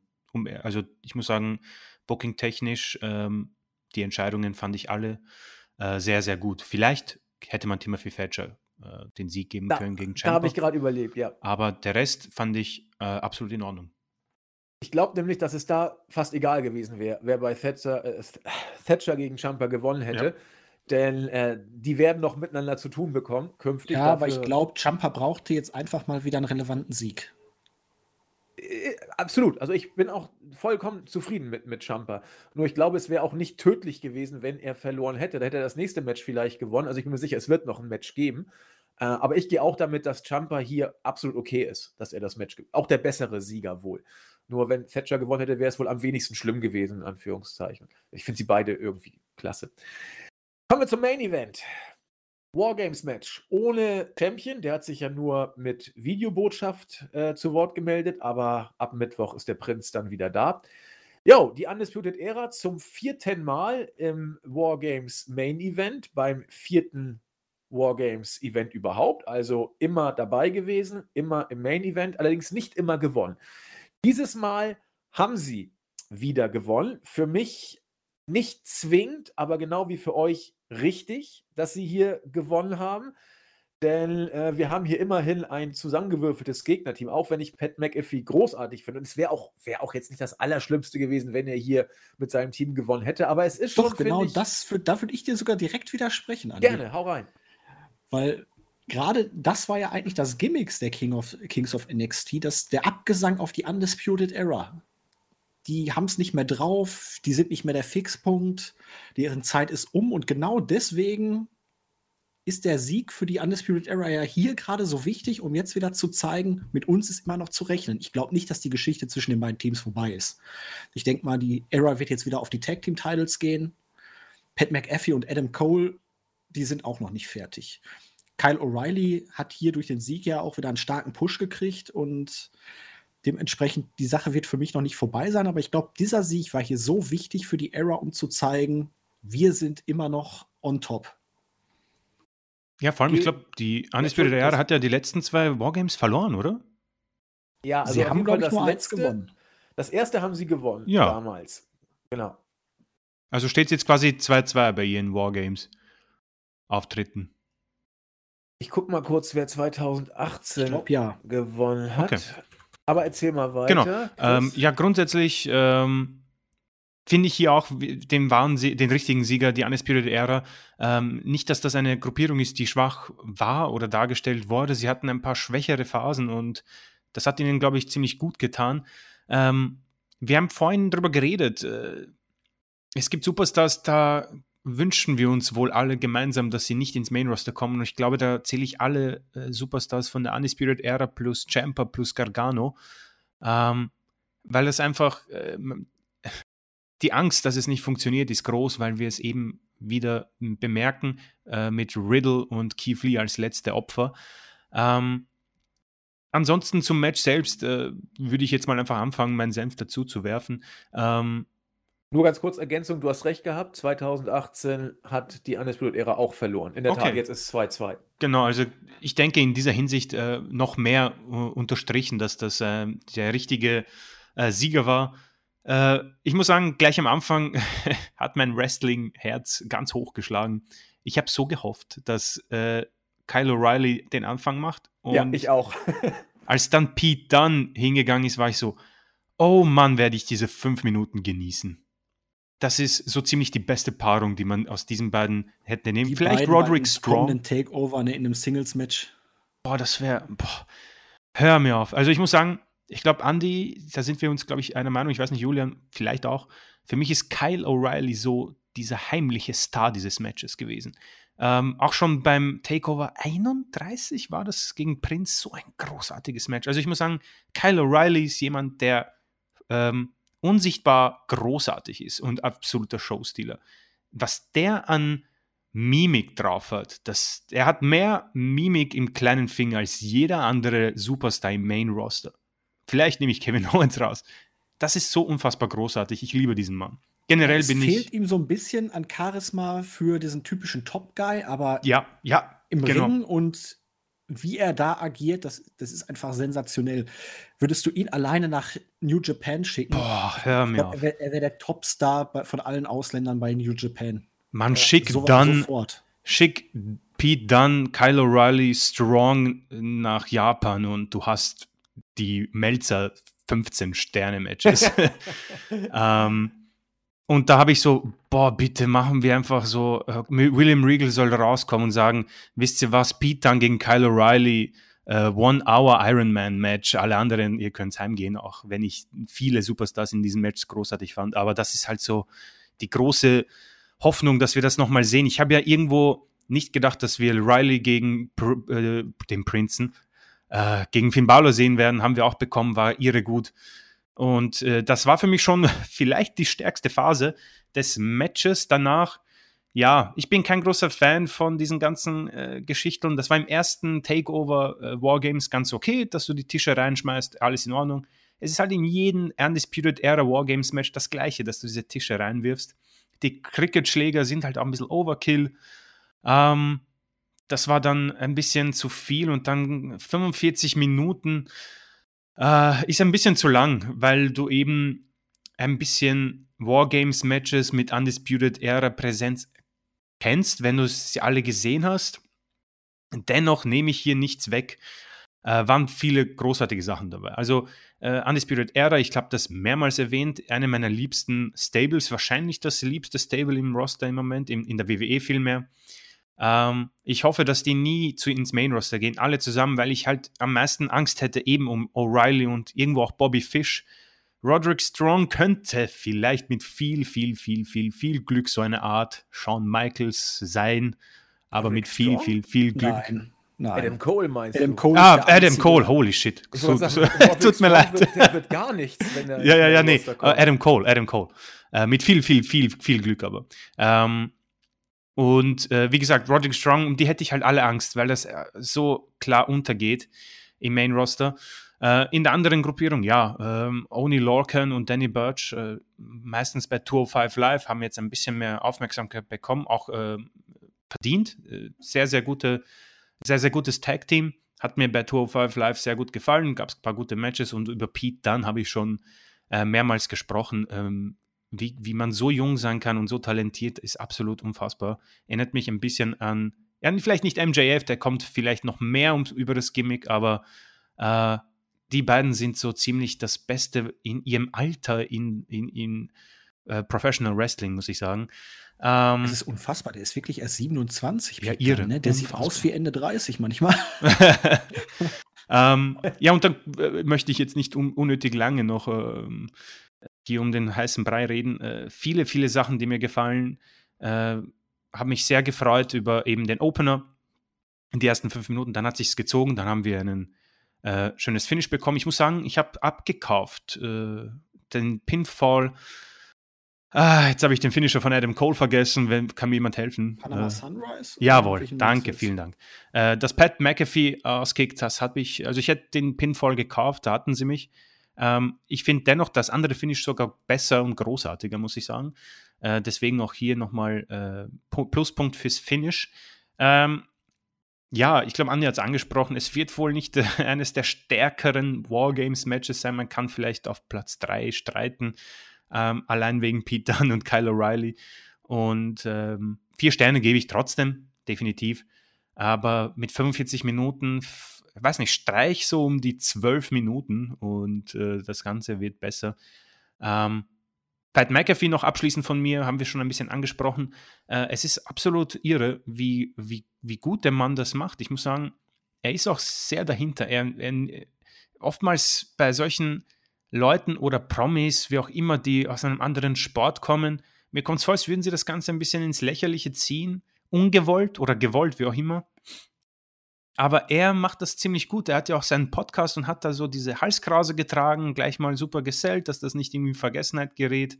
Ähm, sein Flug durch den Tisch war irre beeindruckend. Sein Moonsault auch auf den, auf Roderick Strong war das, glaube ich, alles irre stark. Und ich habe es schon angesprochen, äh, promotechnisch, äh, sowohl backstage als auch im Ring, äh, kann er schon jetzt äh, der Lehrer sein im äh, Promo, äh, in der Promoschule ohne Probleme. Es ist absolut unfassbar. Das ist wahrscheinlich so ein angeborenes Talent. Er ist irre stark. Dennoch bin ich mir halt noch nicht ganz sicher, wohin er will. Ich weiß gar nicht, wie es Vertrags, wie die Vertragssituation um McAfee steht. Der Mann ist 33, also ist viel möglich. Ich muss sagen, ich muss mich ein bisschen noch entschuldigen. Ich habe ihn damals beim Match gegen Adam Cole vielleicht ein bisschen zu sehr ja, nicht beerdigt, aber als zu ähm, falsch eingeschätzt in einem Match gegen Adam Cole, dass er so lange mithält. Aber das passt alles. Ähm, Inring passt, Promo passt. Äh, deswegen bin ich sehr zufrieden. Äh, die Match-Konstellationen äh, ergeben Sinn. Das Match hatte wohl den Vorteil, eine Match-Story zu haben. Äh, vier Sterne. Ich war, wie gesagt, happy, aber es war ein Ticken zu lang. Ich bin da im Großen und Ganzen schon bei dir. Also man hätte das Ganze um fünf Minuten kürzen können. Ich hatte mehrmals so das Gefühl, aha, jetzt geht's rund, jetzt kommt gleich das Ende und dann fing es irgendwie noch mal so ein bisschen von vorne an. Aber insgesamt, es passte halt wirklich vom Aufbau her. Im Vergleich zu den letzten Jahren, es waren wirklich zwei zusammenhängende Teams, wo niemand drin war, der irgendwie, naja, ich will jetzt nicht sagen, ein Stör eine Störenquelle war, aber der einfach da nicht reingehörte. Dieses Mal, du hattest die Era, du hattest die extra von McAfee zusammengekauften Briten. Und ja, du hattest dann auch diese ganzen Momente in dem Match. Alleine schon, wo Cole dann hinterher erstmal drin war, abgeräumt hatte. Er stand dann alleine McAfee gegenüber. Er in dem einen Ring, McAfee in dem anderen Ring. Und dann hast du gesehen, so, jetzt geht's rund. Dann kam wieder Pidan dazwischen und du hast dann diese ganze Sache immer aufgebaut, bis es dann wirklich hinter Cole gegen McAfee. Weil letztendlich ging es ja eigentlich in diesem ganzen Gedöns hauptsächlich darum. Das war das Ganze, womit es angefangen hat.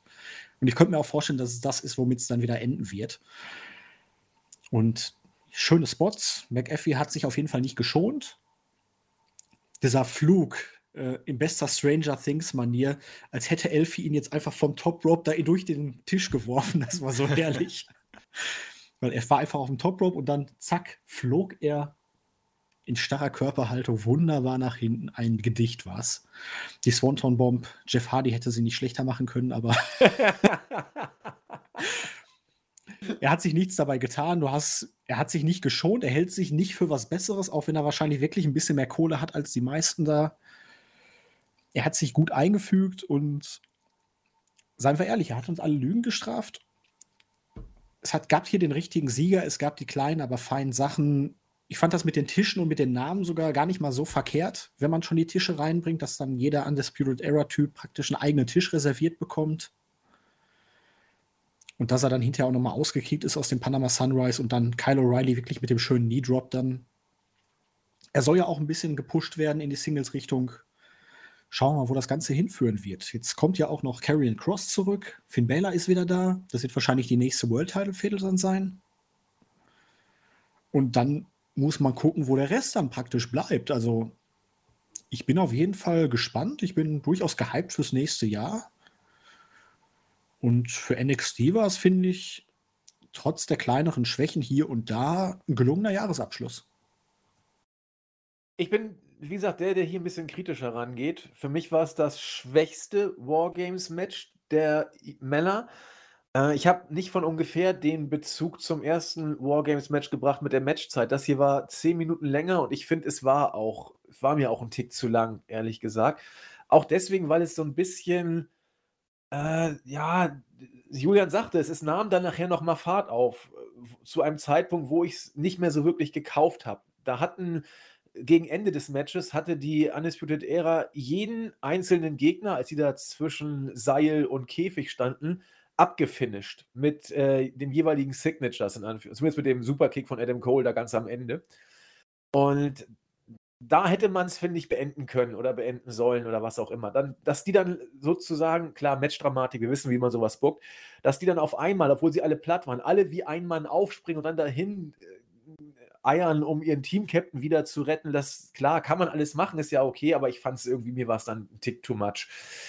Ähm, ansonsten war das Match natürlich gut, da gibt es nichts zu sagen, aber ich habe hier tatsächlich immer nur auf, auf McAfee geachtet. Es war für mich kein, kein richtiges Wargames-Match, natürlich war es das, aber ich habe es eher als ein Was macht Pat McAfee als nächstes Match gesehen. Ich habe immer auf ihn geachtet, habe genau auf seine Spots äh, geschaut äh, auf einmal tauchte er dann da eben auf dem Käfig auf und setzte seine Swanton-Bomb an, wo ich dachte, ma, hoffentlich hat er sich jetzt nicht die Beine gebrochen. Ist ein Tick zu weit abgesprungen. Aber ansonsten, solides Match. Für mich, wie gesagt, zu lang. Was Pat McAfee großartig macht, er hält Promos in, in der Art und Weise, wie ich Promos mir wünsche, nämlich dahingehend, dass ich ein Match von ihm sehen will. Viele gute Menschen sind Mic-Worker, aber ich will dann das Match von denen nicht sehen. Ich habe jetzt schon mehrfach das Beispiel The Miz genannt. Pat McAfee ist am Mic großartig und ich will sehen, wie der im Ring aufs Maul kriegt. Ich will es sehen. Ich möchte Matches von ihm sehen. Und das ist was ganz Großes. Auch hier war es wieder so, ich wollte dieses Match sehen. Ich habe sogar ein bisschen gehofft, dass er gewinnt, auch wenn Julian ja zu Recht sagte, das wäre so ein bisschen antiklimatisch gewesen. Aber WWE hat es geschafft, einen Typen zu kreieren, oder heißt zu kreieren. Er bringt sich ja selber mit, sagen wir es mal so. Pat McAfee hat es geschafft, so ist es vielleicht besser. Pat McAfee hat es geschafft, den Schritt vom Footballer zum Wrestler zu machen, in einer Art, die ich finde bravourös gelungen ist.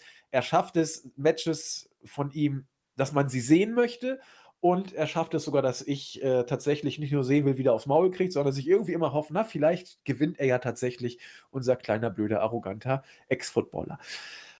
Ja, Ster Melzer wird hier locker viereinviertel Sterne geben, bin ich mir sicher. Ich selbst gebe, oh, ich weiß nicht, also vier kann man wohl geben, muss man wohl. Ich gebe trotzdem nur drei, drei Viertel, weil es mich nicht so mitgenommen hat. Aber klar, vier Sterne sind hier wohl absolut in Ordnung. Ja, also wie gesagt, das Takeover war gut, da sind wir uns alle einig. Es war stellenweise sogar richtig gut. Alleine ist, äh, wenn ich jetzt so durchgehe, habe ich es dann wieder besser besprochen, als ich es empfunden habe tatsächlich. Denn wie Chris zu Recht sagte, die Midcard war einfach richtig, richtig stark. Und es waren dann die Main-Matches, die mich so ein bisschen relativiert haben oder meine Stimmung relativiert haben. Alles in allem war es trotzdem wieder ein gutes Takeover. Tendenz für mich bei den Takeovers, es geht zwar leicht nach unten, was mir aber Grund zur Hoffnung gibt, hat Julian, finde ich, auch sehr schön gesagt, da ist fürs kommende Jahr äh, eine Menge Spannung drin. Äh, sei es, was Gargano in der Midcard mit Lian Ruff macht, da bin ich durchaus gespannt. Und die größte Freude ziehe ich daraus, dass Kyle O'Reilly äh, Oni Lorcan pinnen durfte, denn das schreit ja danach, dass wir offenbar im Tag-Team-Bereich die Undisputed Era gegen äh, Oni Lorcan und Danny Birch sehen werden. Denn das wird ein richtig, richtig geiles Match. Wir haben das Match übrigens schon mal gehabt bei einem Takeover und es war richtig, richtig gut. Daran erinnere ich mich noch ganz genau an dieses Match. Ich war absolut geflasht.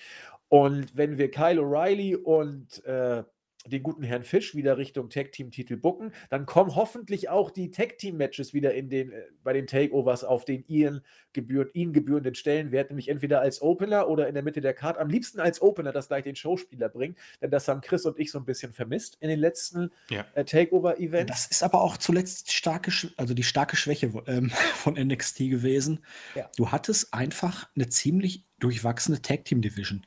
Du hattest die Era immer, aber du kannst natürlich auch nicht die Era das ganze Jahr über als Champions lassen, durchgehend über Jahre. Dementsprechend musst du ja ab und zu mal was Neues ausprobieren, aber jetzt hast du auch wieder welche, die wirklich vernünftige Matches bringen können, aber zwischendurch Brisango und ansonsten hast du ja einfach nicht viel gehabt, was da noch großartig eine Rolle spielen konnte.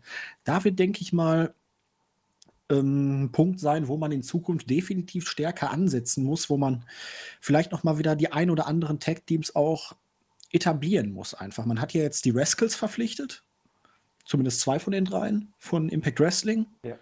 Die werden, denke ich mal, im kommenden Jahr bei NXT eine relevante Rolle spielen. Und dann könnte man durchaus noch mal ein, zwei andere Teams so etablieren, dass sie glaubhafte Contender sind und auch im Ring wirklich was taugen.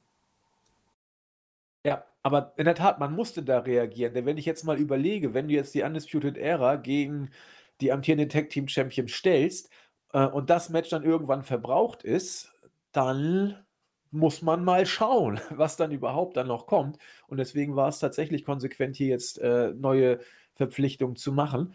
Lassen wir uns überraschen. Wollen wir jetzt noch kurz auf das Main Roster eingehen? Es fällt mir fast schwer. Ähm, Ach, Andi. Ja, Julian. es ist sich über das Firefly Funhouse noch irgendwie zu reden lohnt, dann sollte man das auch machen. Und ja, lohnt es sich denn? das ist natürlich eine gute Frage. Nein. Es ich würde durchaus sich. sagen, gucken wir noch mal eben in die Geschehnisse von Raw und SmackDown rein. Da gab es ja durchaus so ein paar kontroverse Situationen, um es mal ein bisschen beschönigt auszudrücken. Ach, dann hast du die Ehre, mach das doch mal, Julian. Ich. also ich, ja, ich, wir können jetzt durchaus feststellen nach dieser Woche, dass es zu Spannungen in Retribution kommt. Oh, weia. Die Headline der Woche, ja. Schock, geradezu schockierend. Auch in dieser Woche haben die Leute wieder verloren. Mia Yim kommt sich wahrscheinlich aktuell vor wie im größten Albtraum ihres Lebens. Es ist geradezu schockierend, dass Mustafa Ali mittlerweile mitkriegt, dass er eine Horde von äh, Losern anführt und auch selber wahrscheinlich ein Loser ist. Wir haben immer noch die Tatsache, dass Nia Jax versucht, Lana zu attackieren und dabei ständig ähm, aufpassen muss, nicht über ihre eigenen Füße zu stolpern. Es ist gruselig. Oh ja. Ja, wir haben natürlich die Sache mit Randy Orton und dem Fiend und Bray Wyatt. Man könnte fast das Gefühl kriegen, dass Bray Wyatt und der Fiend nicht ein und dieselbe Person sind. Aber ich würde sagen, sprechen wir doch eher über die relevanten Sachen, die in dieser Show passiert sind. Ja. Zum einen eine wirklich relevante Sache vielleicht für die Zukunft, auch ernst gemeint. Drew McIntyre und Sheamus. Es kam jetzt zur ersten Konfrontation zwischen den beiden guten Freunden. Ein versehentlicher Bro-Kick, der vielleicht gar nicht so versehentlich war. Auf jeden Fall haben die beiden sich dann ein bisschen geprügelt und sich wieder vertragen. Gibt Aber Schlimmeres, für- finde ich auch, ja. Für den. Royal Rumble hätte man hier zumindest dann ein Titelmatch mit Aufbau. Also Chris, du hast die Show ja sogar gesehen. Ja, ähm, grundsätzlich. Ja, ich äh, gebe zu, ich habe es nicht geschafft. Ich habe mir die Videos angeguckt. Die ganze Show habe ich heute nicht geschafft, aber das, was man aufgebaut hat hier, würde ich durchaus als positiv für die Zukunft betrachten. Ja, ich denke, äh, der Hurt Business ist etwas, was sie, glaube ich, im Moment sehr konstant gut machen, vor allem mit Cedric Alexander. Ähm, er wirkt jetzt nicht mehr wie ein Geek und das ist schon etwas, was sie nicht so oft geschafft haben. Vor allem äh, Shelton Benjamin verliert und er regt sich halt sofort auf und sagt, nee, das lasse ich nicht zu, ich will das jetzt wieder hinbiegen und besiegt halt dann Kofi Kingston, der zugegeben natürlich ein Match in den Beinen hatte, aber dennoch. Ähm, Sheamus und äh, Drew McIntyre, das passt definitiv. Ich glaube, ich habe mit Andi drüber gesprochen. Seit seinem wieder ähm, gewonnenen WWE-Titel äh, wirkt das etwas besser bei Drew McIntyre. Ähm, vielleicht hat man es da geschafft. Ich wäre sehr interessiert, mal zu sehen, wie die Fans auf ihn reagieren. Ähm, ansonsten äh, ist halt schwierig. Ich meine, es tut mir auch leid. Ich denke, es wird Leute geben, die Raw sehr gut finden. Es ist ein bisschen schwierig für mich. Also, äh, ich schaue es live, da bin ich meistens auch ein bisschen müde. Die Werbeunterbrechungen machen es nicht einfacher. Aber es sind halt so Sachen, Orten wirkt halt schon wieder, als hätte er nicht so unfassbar viel Lust. Diese Promo von ihm ist halt so diese Orten-Promo, wo man merkt, naja, äh, das mit McIntyre und Edge hat mir etwas mehr Spaß gemacht. Jetzt könnte ich dann auch wieder irgendwie äh, zu Frauen und Kindern. Ähm, Ich und war da sogar enttäuscht, weil angekündigt war Randy Orton im Firefly Funhouse. Ja, das stimmt. Das habe ich Und mich ich auch wollte gefragt. sehen, wie Randy Orton im Firefly Funhouse äh, versucht, Mercy the Buzzard irgendwie mit einem Hammer irgendwie eins auf, auf den Deckel zu geben. Oder Oder, das so. Firefly Funhouse anzuzünden, das macht er ja auch gerne mal. Also, Ja, er hat ja, Ja. das, den Wyatt Compound niedergebrannt. Ja. Genau. Also irgendwie. Das war ein False geliefert, Advertising. also Entschuldigung, es, Chris? Ja, nee, er, es war False Advertising. Also er hat sich quasi selbst hinein eingeladen, aber er war dann einfach im Ring und hat zugeschaut äh, bei seiner Game Show Let's Get Randy. Ähm, leider konnte niemand den, äh, die Leiche von Friendship Frog gewinnen. Zugegeben, da musste ich auch schmunzeln ein bisschen. Aber grundsätzlich ist es schon, Andi hat es glaube ich schon mal gesagt, der Fiend ist halt ein bisschen tot. Vielleicht nicht ein bisschen, vielleicht sogar, sogar ganz tot. Ähm, Der ist komplett tot. Allerdings feiere ich die Sache mit Alexa durchaus ab. Also Habe ich auch gesagt. Habe ich wäre auch es nicht gesagt. so traurig, dass das halt jetzt wirklich eigentlich eine Main-Event-Geschichte sein sollte, dass er wirklich das große, gefährliche Monster sein sollte. Also ja, es ist natürlich völlig surreal, aber es ist immer noch Wrestling und es ist mal wieder was anderes und ich finde Alexa Bliss in dieser Rolle einfach großartig. Da muss ich auch sagen, da hat sie in Richtung Charakterdarstellung sich wirklich noch mal ein bisschen weiterentwickelt. Sehe ich Und genauso. klar, das wird auf, das wird, äh, äh, mir fehlen die Worte, es wird einfach gegen die Wand gefahren werden. Es wird auf nichts hinauslaufen. Aber für den Moment erfreue ich mich daran auf jeden Fall mehr als an Bro-Nuts und an, äh, als an Nia Jax, Lana und vor allen Dingen Ja, das wollte ich, und John Morrison.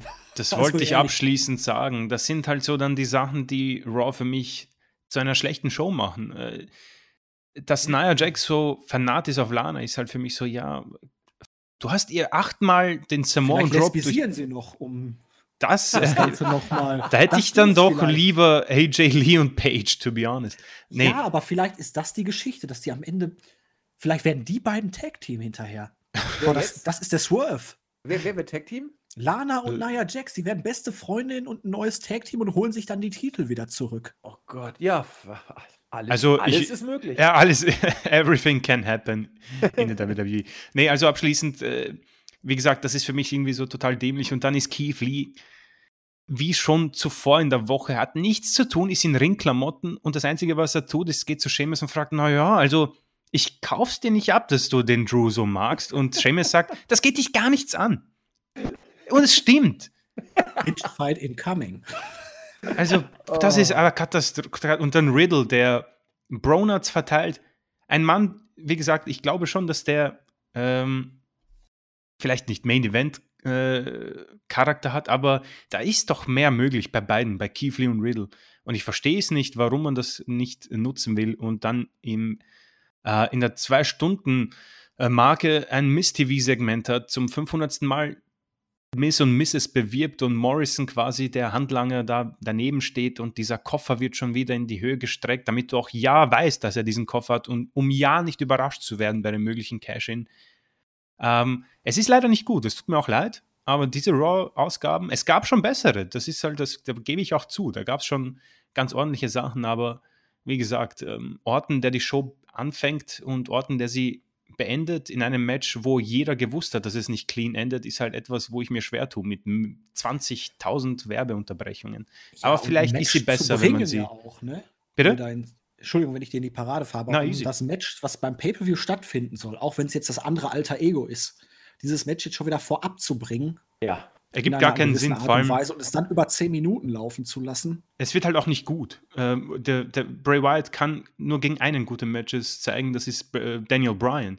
Ähm, und Orton ist jetzt auch nicht dafür bekannt, wirklich andere Leute ins nächste Level zu bringen in Matches, zumindest nicht so oft. Deswegen wird es halt auch nicht gut werden. Wahrscheinlich wird es mit Alexa Bliss äh, ein paar Eingriffe geben, wie auch immer. Aber es, wie, du hast es schon gut gesagt, es führt zu nichts. Ja, da Und- wird der Schwerpunkt drauf liegen bei, auf Alexa Bliss. Bin ich mir Ich sicher. Denn doch hoffen. der, der Das ist der Fiend, einzige Grund, warum das Ganze Spaß machen könnte. in der Tat, der Fiend äh, wirkt ja noch langsamer als Orton, muss man ja sagen. Das wird, oh mein Gott, wenn ich mir Das das, ist aber auch so vorstelle. gimmickbedingt. Also Ja, natürlich, natürlich. definitiv mehr, aber ich, ich weiß auch nicht. Ähm, The Miss und Morrison, das ist auch wieder so eine Sache.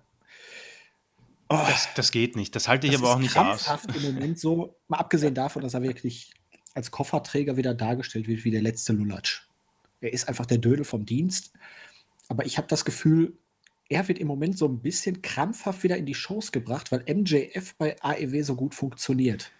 Das glaube ich auch. Und so Mhm, gut ich ja. Miss früher auch fand, so viel er auch sich entwickelt hat, seinen Charakter geschärft hat, so abgrundtief nervig finde ich ihn einfach nur noch die letzten Jahre. Da ist nichts mehr da, da ist nichts Neues da. Also ich muss sagen, sorry, Es dass ich dich unterbreche. da. Äh, ich finde das interessant. Ich weiß nicht, ob du den Podcast letzte Woche gehört hast, aber du, äh, du erzählst gerade sehr viel, was Andy und ich schon letzte Woche in der Weekly gesagt haben. Mit Alexa. Bliss, mit MJF, mit? Miss.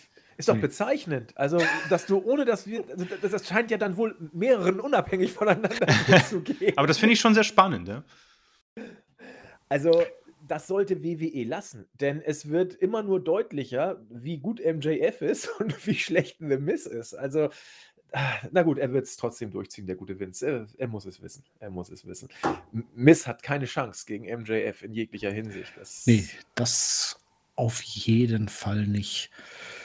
Aber ich hoffe auch, dass er den Koffer nicht eincasht, weil ich möchte ihn jetzt auch nicht nochmal mit dem Titel sehen. Im Moment zumindest nicht. Das, da Nee. hätte man auch Otis dann, ganz ehrlich. Also, Soll er doch erfolglos eincashen, das wäre vielleicht ganz nett. Und dann ja, könnte man machen.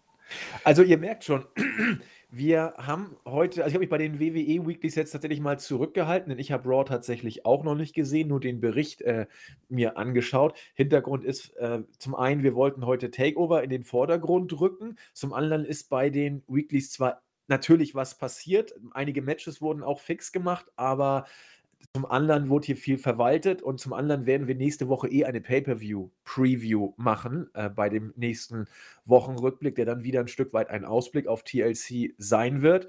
Und deswegen haben wir hier heute den Fokus auf die Show gelegt, äh, die sie auch verdient hat, nämlich NXT Takeover. Und bei den Weeklies, die haben wir jetzt mal kurz angesprochen, werden den Fokus dann nächste Woche wieder bekommen.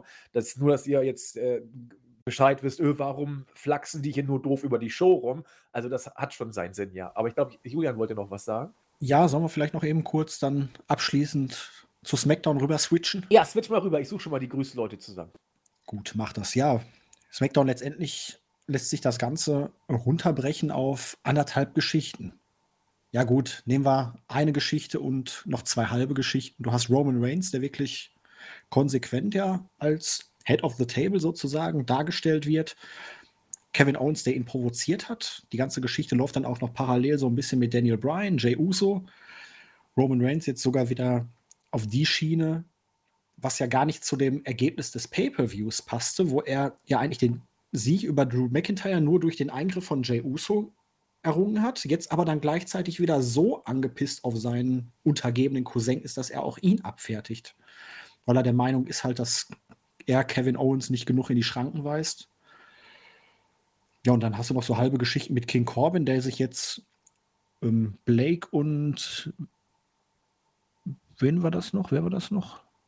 Äh, der andere da, Cutler, geholt hat, ja. als Unterstützung gegen Murphy und die Mysterios.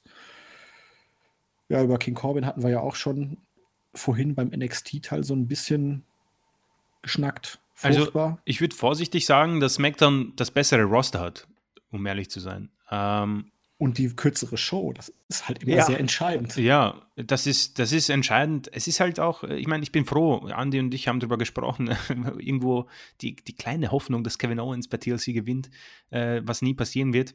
Äh, das ist halt alles gut. Ich meine, du hast Kevin Owens in der Show, Bailey, Daniel Bryan, Sami Zayn, Sasha Banks, äh, Murphy, der ganz okay ist, Roman Reigns. King Corbin. King Corbin. Rollins, wenn das Gimmick stimmen würde. Äh, und dann hast du halt auch Superstars, wo, wo ich sage, ich bin damit auch absolut einverstanden. Die, die, die Fehde zwischen Corbin und den Mysterious ist halt etwas, auf das hatte ich gar keine Lust, weil ich einfach nicht verstehe, worum es dann noch überhaupt gehen soll. Ähm, und Natalia äh, bzw. Bailey, ja, äh, mein Herz blutet immer noch, dass sie nicht mehr mit Sasha Banks gemeinsam die Shows unsicher macht. Und dann hast du halt jetzt Sasha Banks, die äh, gegen Kamelle antritt. Und wir haben es auch besprochen, das wird immer schwieriger. Ich meine, äh, wir haben dann noch, äh, wie hieß sie denn? Die Frau von Montes Ford, ich habe sie jetzt nicht. Bianca Belair. Bianca Belair. scheint ja jetzt eine Geschichte mit Bailey zu starten. Allerdings genau. verstehe ich jetzt nicht, wieso hat Bailey gegen Natalia hier verloren. Das macht zum einen keinen Sinn, weil du kannst mit Natalia nichts anfangen, großartig. Und das ist dieses typische WWE-Problem, wenn jemand ja. den Titel verliert. Ja, genau. Solange er den Titel hält, also entweder gewinnt er unfair oder wenn er ein Face ist, dann gewinnt er auch fair, bis er den Titel halt verloren hat. Und dann wird gefühlt jedes Match verloren. Und dadurch wird dann halt auch die Glaubhaftigkeit der Leute und auch des Titels im Nachhinein dann wieder abgewertet. Und wenn ich mir Carmella hier angucke, hatte die eine Botox-Behandlung im Gesicht? Sieht so aus, ne? Ja, Habe ich auch ja. kurz überlegt. Und also, es wird halt kein gutes Match. Ich meine, du hast, das wird bei TLC, nehme ich mal stark an, stattfinden. Ähm, das, ich kann mir nicht vorstellen, dass das äh, gut wird. Und äh, dann ist halt SmackDown, wie gesagt, du hast ja schon gesagt, es ist halt Roman Reigns dominiert mit dieser Fehde. Ähm, und Kevin Owens ist ja ein Gegenpart, über den ich mich freue. Also, wie gesagt, TLC ist für mich ein Zwei-Match-Show, aber dazu kommen wir nächste Woche. Ähm, aber wie gesagt, es ist schwierig. Also, SmackDown wirkt wohl wie ein bisschen die bessere Show, weil sie einfach kürzer ist und das ist halt jetzt auch nicht unbedingt besser. Ich bilde mir an, letzte Woche gesagt haben, dass Raw etwas besser ist, aber nach dieser dieswöchigen Leistung muss ich das wohl revidieren.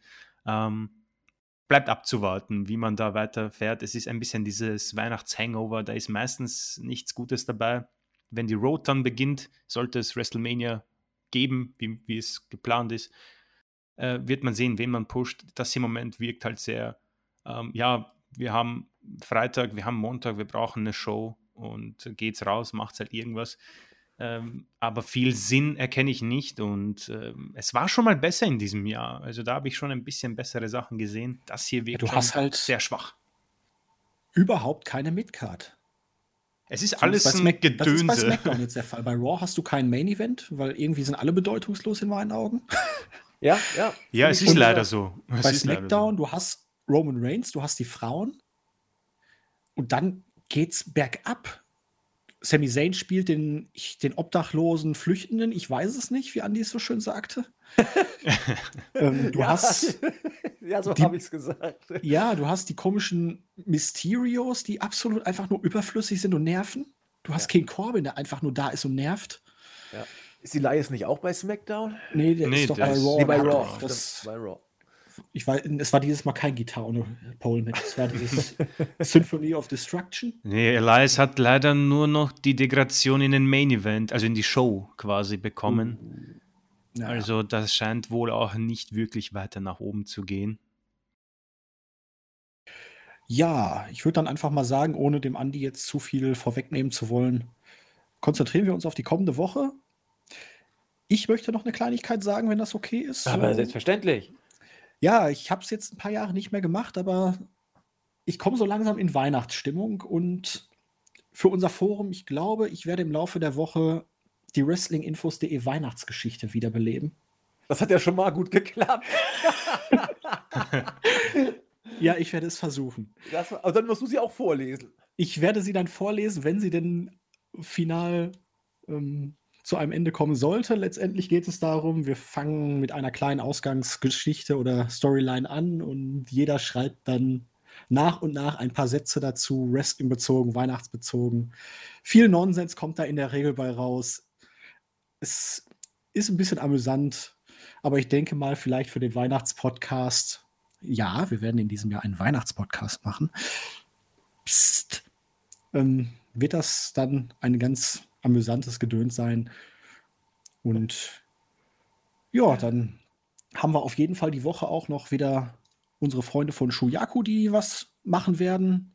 Ich werde am Ende der Woche mit Jens die aktuelle AEW-Ausgabe nochmal reviewen, weil wir gerade beide Zeit haben und in der Welt ja auch einiges passiert. Also bleibt auf jeden Fall dabei, schaut immer mal rein. Es gibt im Moment Podcasts ohne Ende. Für jeden was dabei jeder sollte da für sich das richtige Format wahrscheinlich finden und ja, dann grüße ich in diesem Sinne noch den Marvin und übergebe erstmal an den Andi. perfekt. Ich habe gar nicht mehr viel zu ergänzen von dem, was Julian gerade gesagt hat. Also, ihr habt es ja mitbekommen. Wir haben jetzt die erste Woche mit unseren äh, neuen Kollegen von Shuyaku durch. Und wenn ihr da so ein bisschen aufgepasst habt, dann seht ihr ja, dass wir jetzt contentmäßig so ungefähr alles abdecken. Die erste Folge vom Impact Asylum äh, ist über die Bühne gegangen, äh, waren wir sehr happy. Dann kam auch die erste Folge von unserem Shuyaku New Japan Podcast. Da wurde der Never Open Way Title besprochen. Großartige Ausgabe. Ich habe sie mir angehört, solltet ihr auch. Und ja, WWE machen nach wie vor Chris und ich. Julian, wenn er Zeit hat, auch. Wir werden ab und zu auch mal gucken, ob wir den Emra dazu holen, der ja auch beim Marktführer mit reinhört. Also ihr seht, für, für alle Geschmacksrichtungen ist was dabei. AEW sogar doppelt teilweise mittlerweile, wenn äh, Sek und JME Zeit haben und natürlich dann äh, unsere neuen Jungs um unsere Cutter herum sozusagen auch in der Viererrunde sich austauschen. Also ihr kriegt das ist jetzt gar kein Scherz. Ihr kriegt fast jeden Tag einen neuen Podcast auf die Ohren. Wir werden versuchen, innerhalb der Woche immer einen Tag Freiraum zu lassen, damit ihr auch überhaupt noch die Chance habt, da hinterherzukommen. Aber äh, was das Podcast-Angebot angeht, sind wir, glaube ich, unglaublich breit und auch unglaublich in die Tiefe gehend aufgestellt. Also jeder, der da äh, über sein Gebiet spricht, hat Ahnung. Äh, einzige Ausnahme bin ich, aber äh, dafür habe ich ja Chris, der dann entsprechend mit Fachwissen und, und Julian, die uns da mit Fachwissen beiseite stehen können. Also, äh, wir freuen uns riesig, dass das geklappt hat und äh, ich empfehle euch jeden unser neuen Podcast wärmstens. Und natürlich ist es schwer, auf Dauer alles zu hören, aber äh, es wird sich auf jeden Fall lohnen. Wir gehen über am Ende des Podcasts jetzt zu unseren Grüßen. Und äh, ich weiß, dass der Chris schon äh, YouTube aufhat. Ich Jupp. frühstücke meins ab, weil es relativ flott geht. Sprich, Startseite und Board. Im Board möchte ich den User Doe grüßen, der sich doch sehr darüber echauffiert hat, dass es jetzt eigentlich zu einem Sing hätte kommen müssen.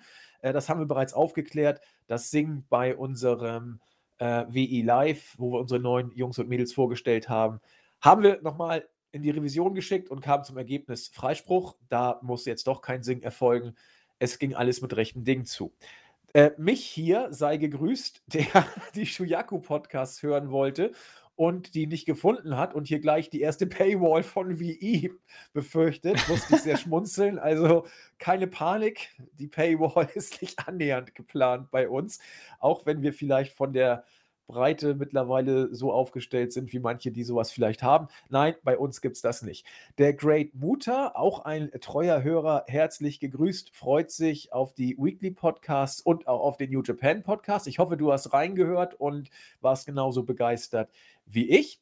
Und damit habe ich Startseite abgefrühstückt und übergebe an äh, Chris, der YouTube am Start hat. Jawohl. Ähm, erstmal vielen Dank für alle, die einen Kommentar hinterlassen. Äh, macht's weiter so, dann werdet auch ihr euren wunderschönen Namen bei diesem Podcast hören. Ähm, ich fange an mit Stone Cold Wossi. Also an, an, dieser Stelle tut mir leid, was ich was falsch äh, ausspreche. Also ich gebe mir Mühe. Ähm, er schreibt Danke für die Grüße. Äh, er freut sich auf viele weitere Whip-Ins. Äh, DJ S. Blade oder DJ Splade. Äh, vielen Dank und Grüße. Zwei Kommentare gleich. Vielen Dank.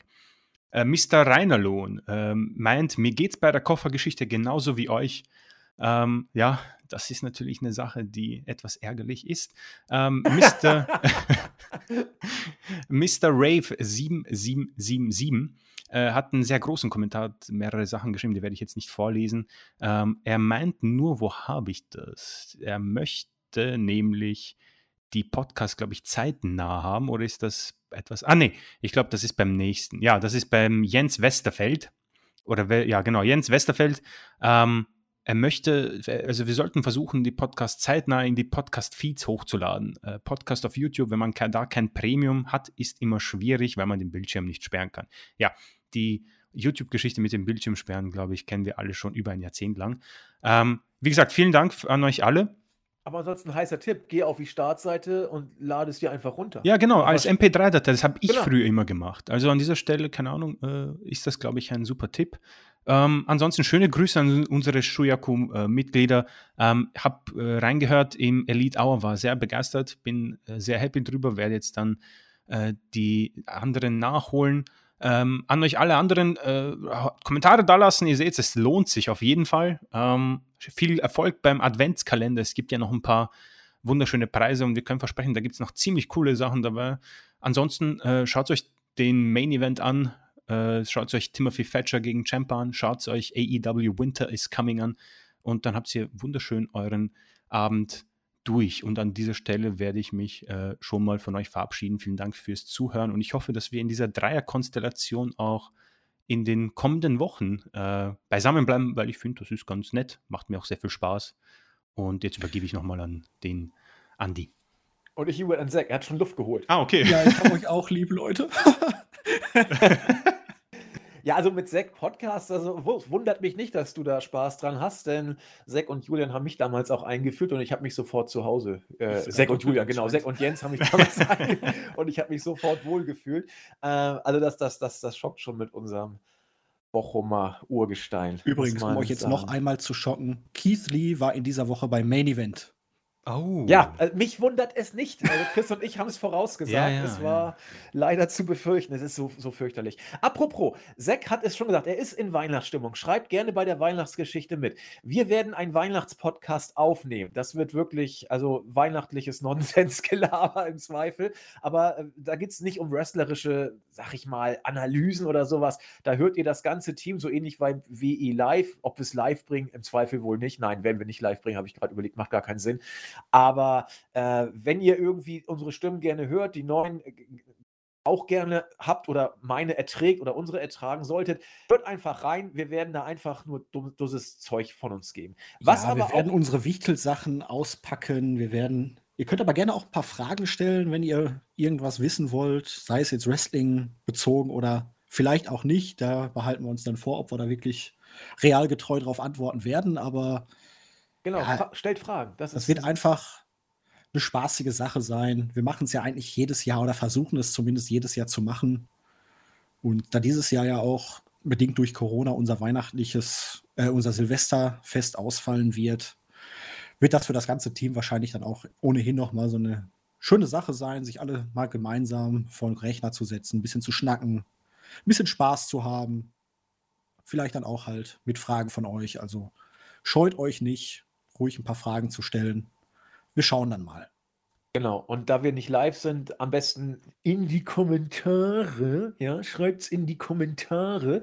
Und was aber wrestlerisch dann kommt, äh, wir werden, haben äh, Zack, Chris und ich uns jetzt überlegt, ist auch eigentlich ein Ritual, einen Jahresrückblick versuchen aufzunehmen. Mal gucken, wer da noch alles dabei ist, ob das nur wir sind, ob da noch ein paar mehr dazukommen. Waren traditionell auch immer relativ viel dabei. Müssen wir mal gucken. Auf jeden Fall werdet ihr ohrentechnisch nichts entbehren müssen. Die News wird Jens alle selbst schreiben und vielleicht helfen noch ein paar. Ich glaube, Zack macht ein bisschen mit. Ich versuche auch mal wieder ein bisschen was zu schreiben.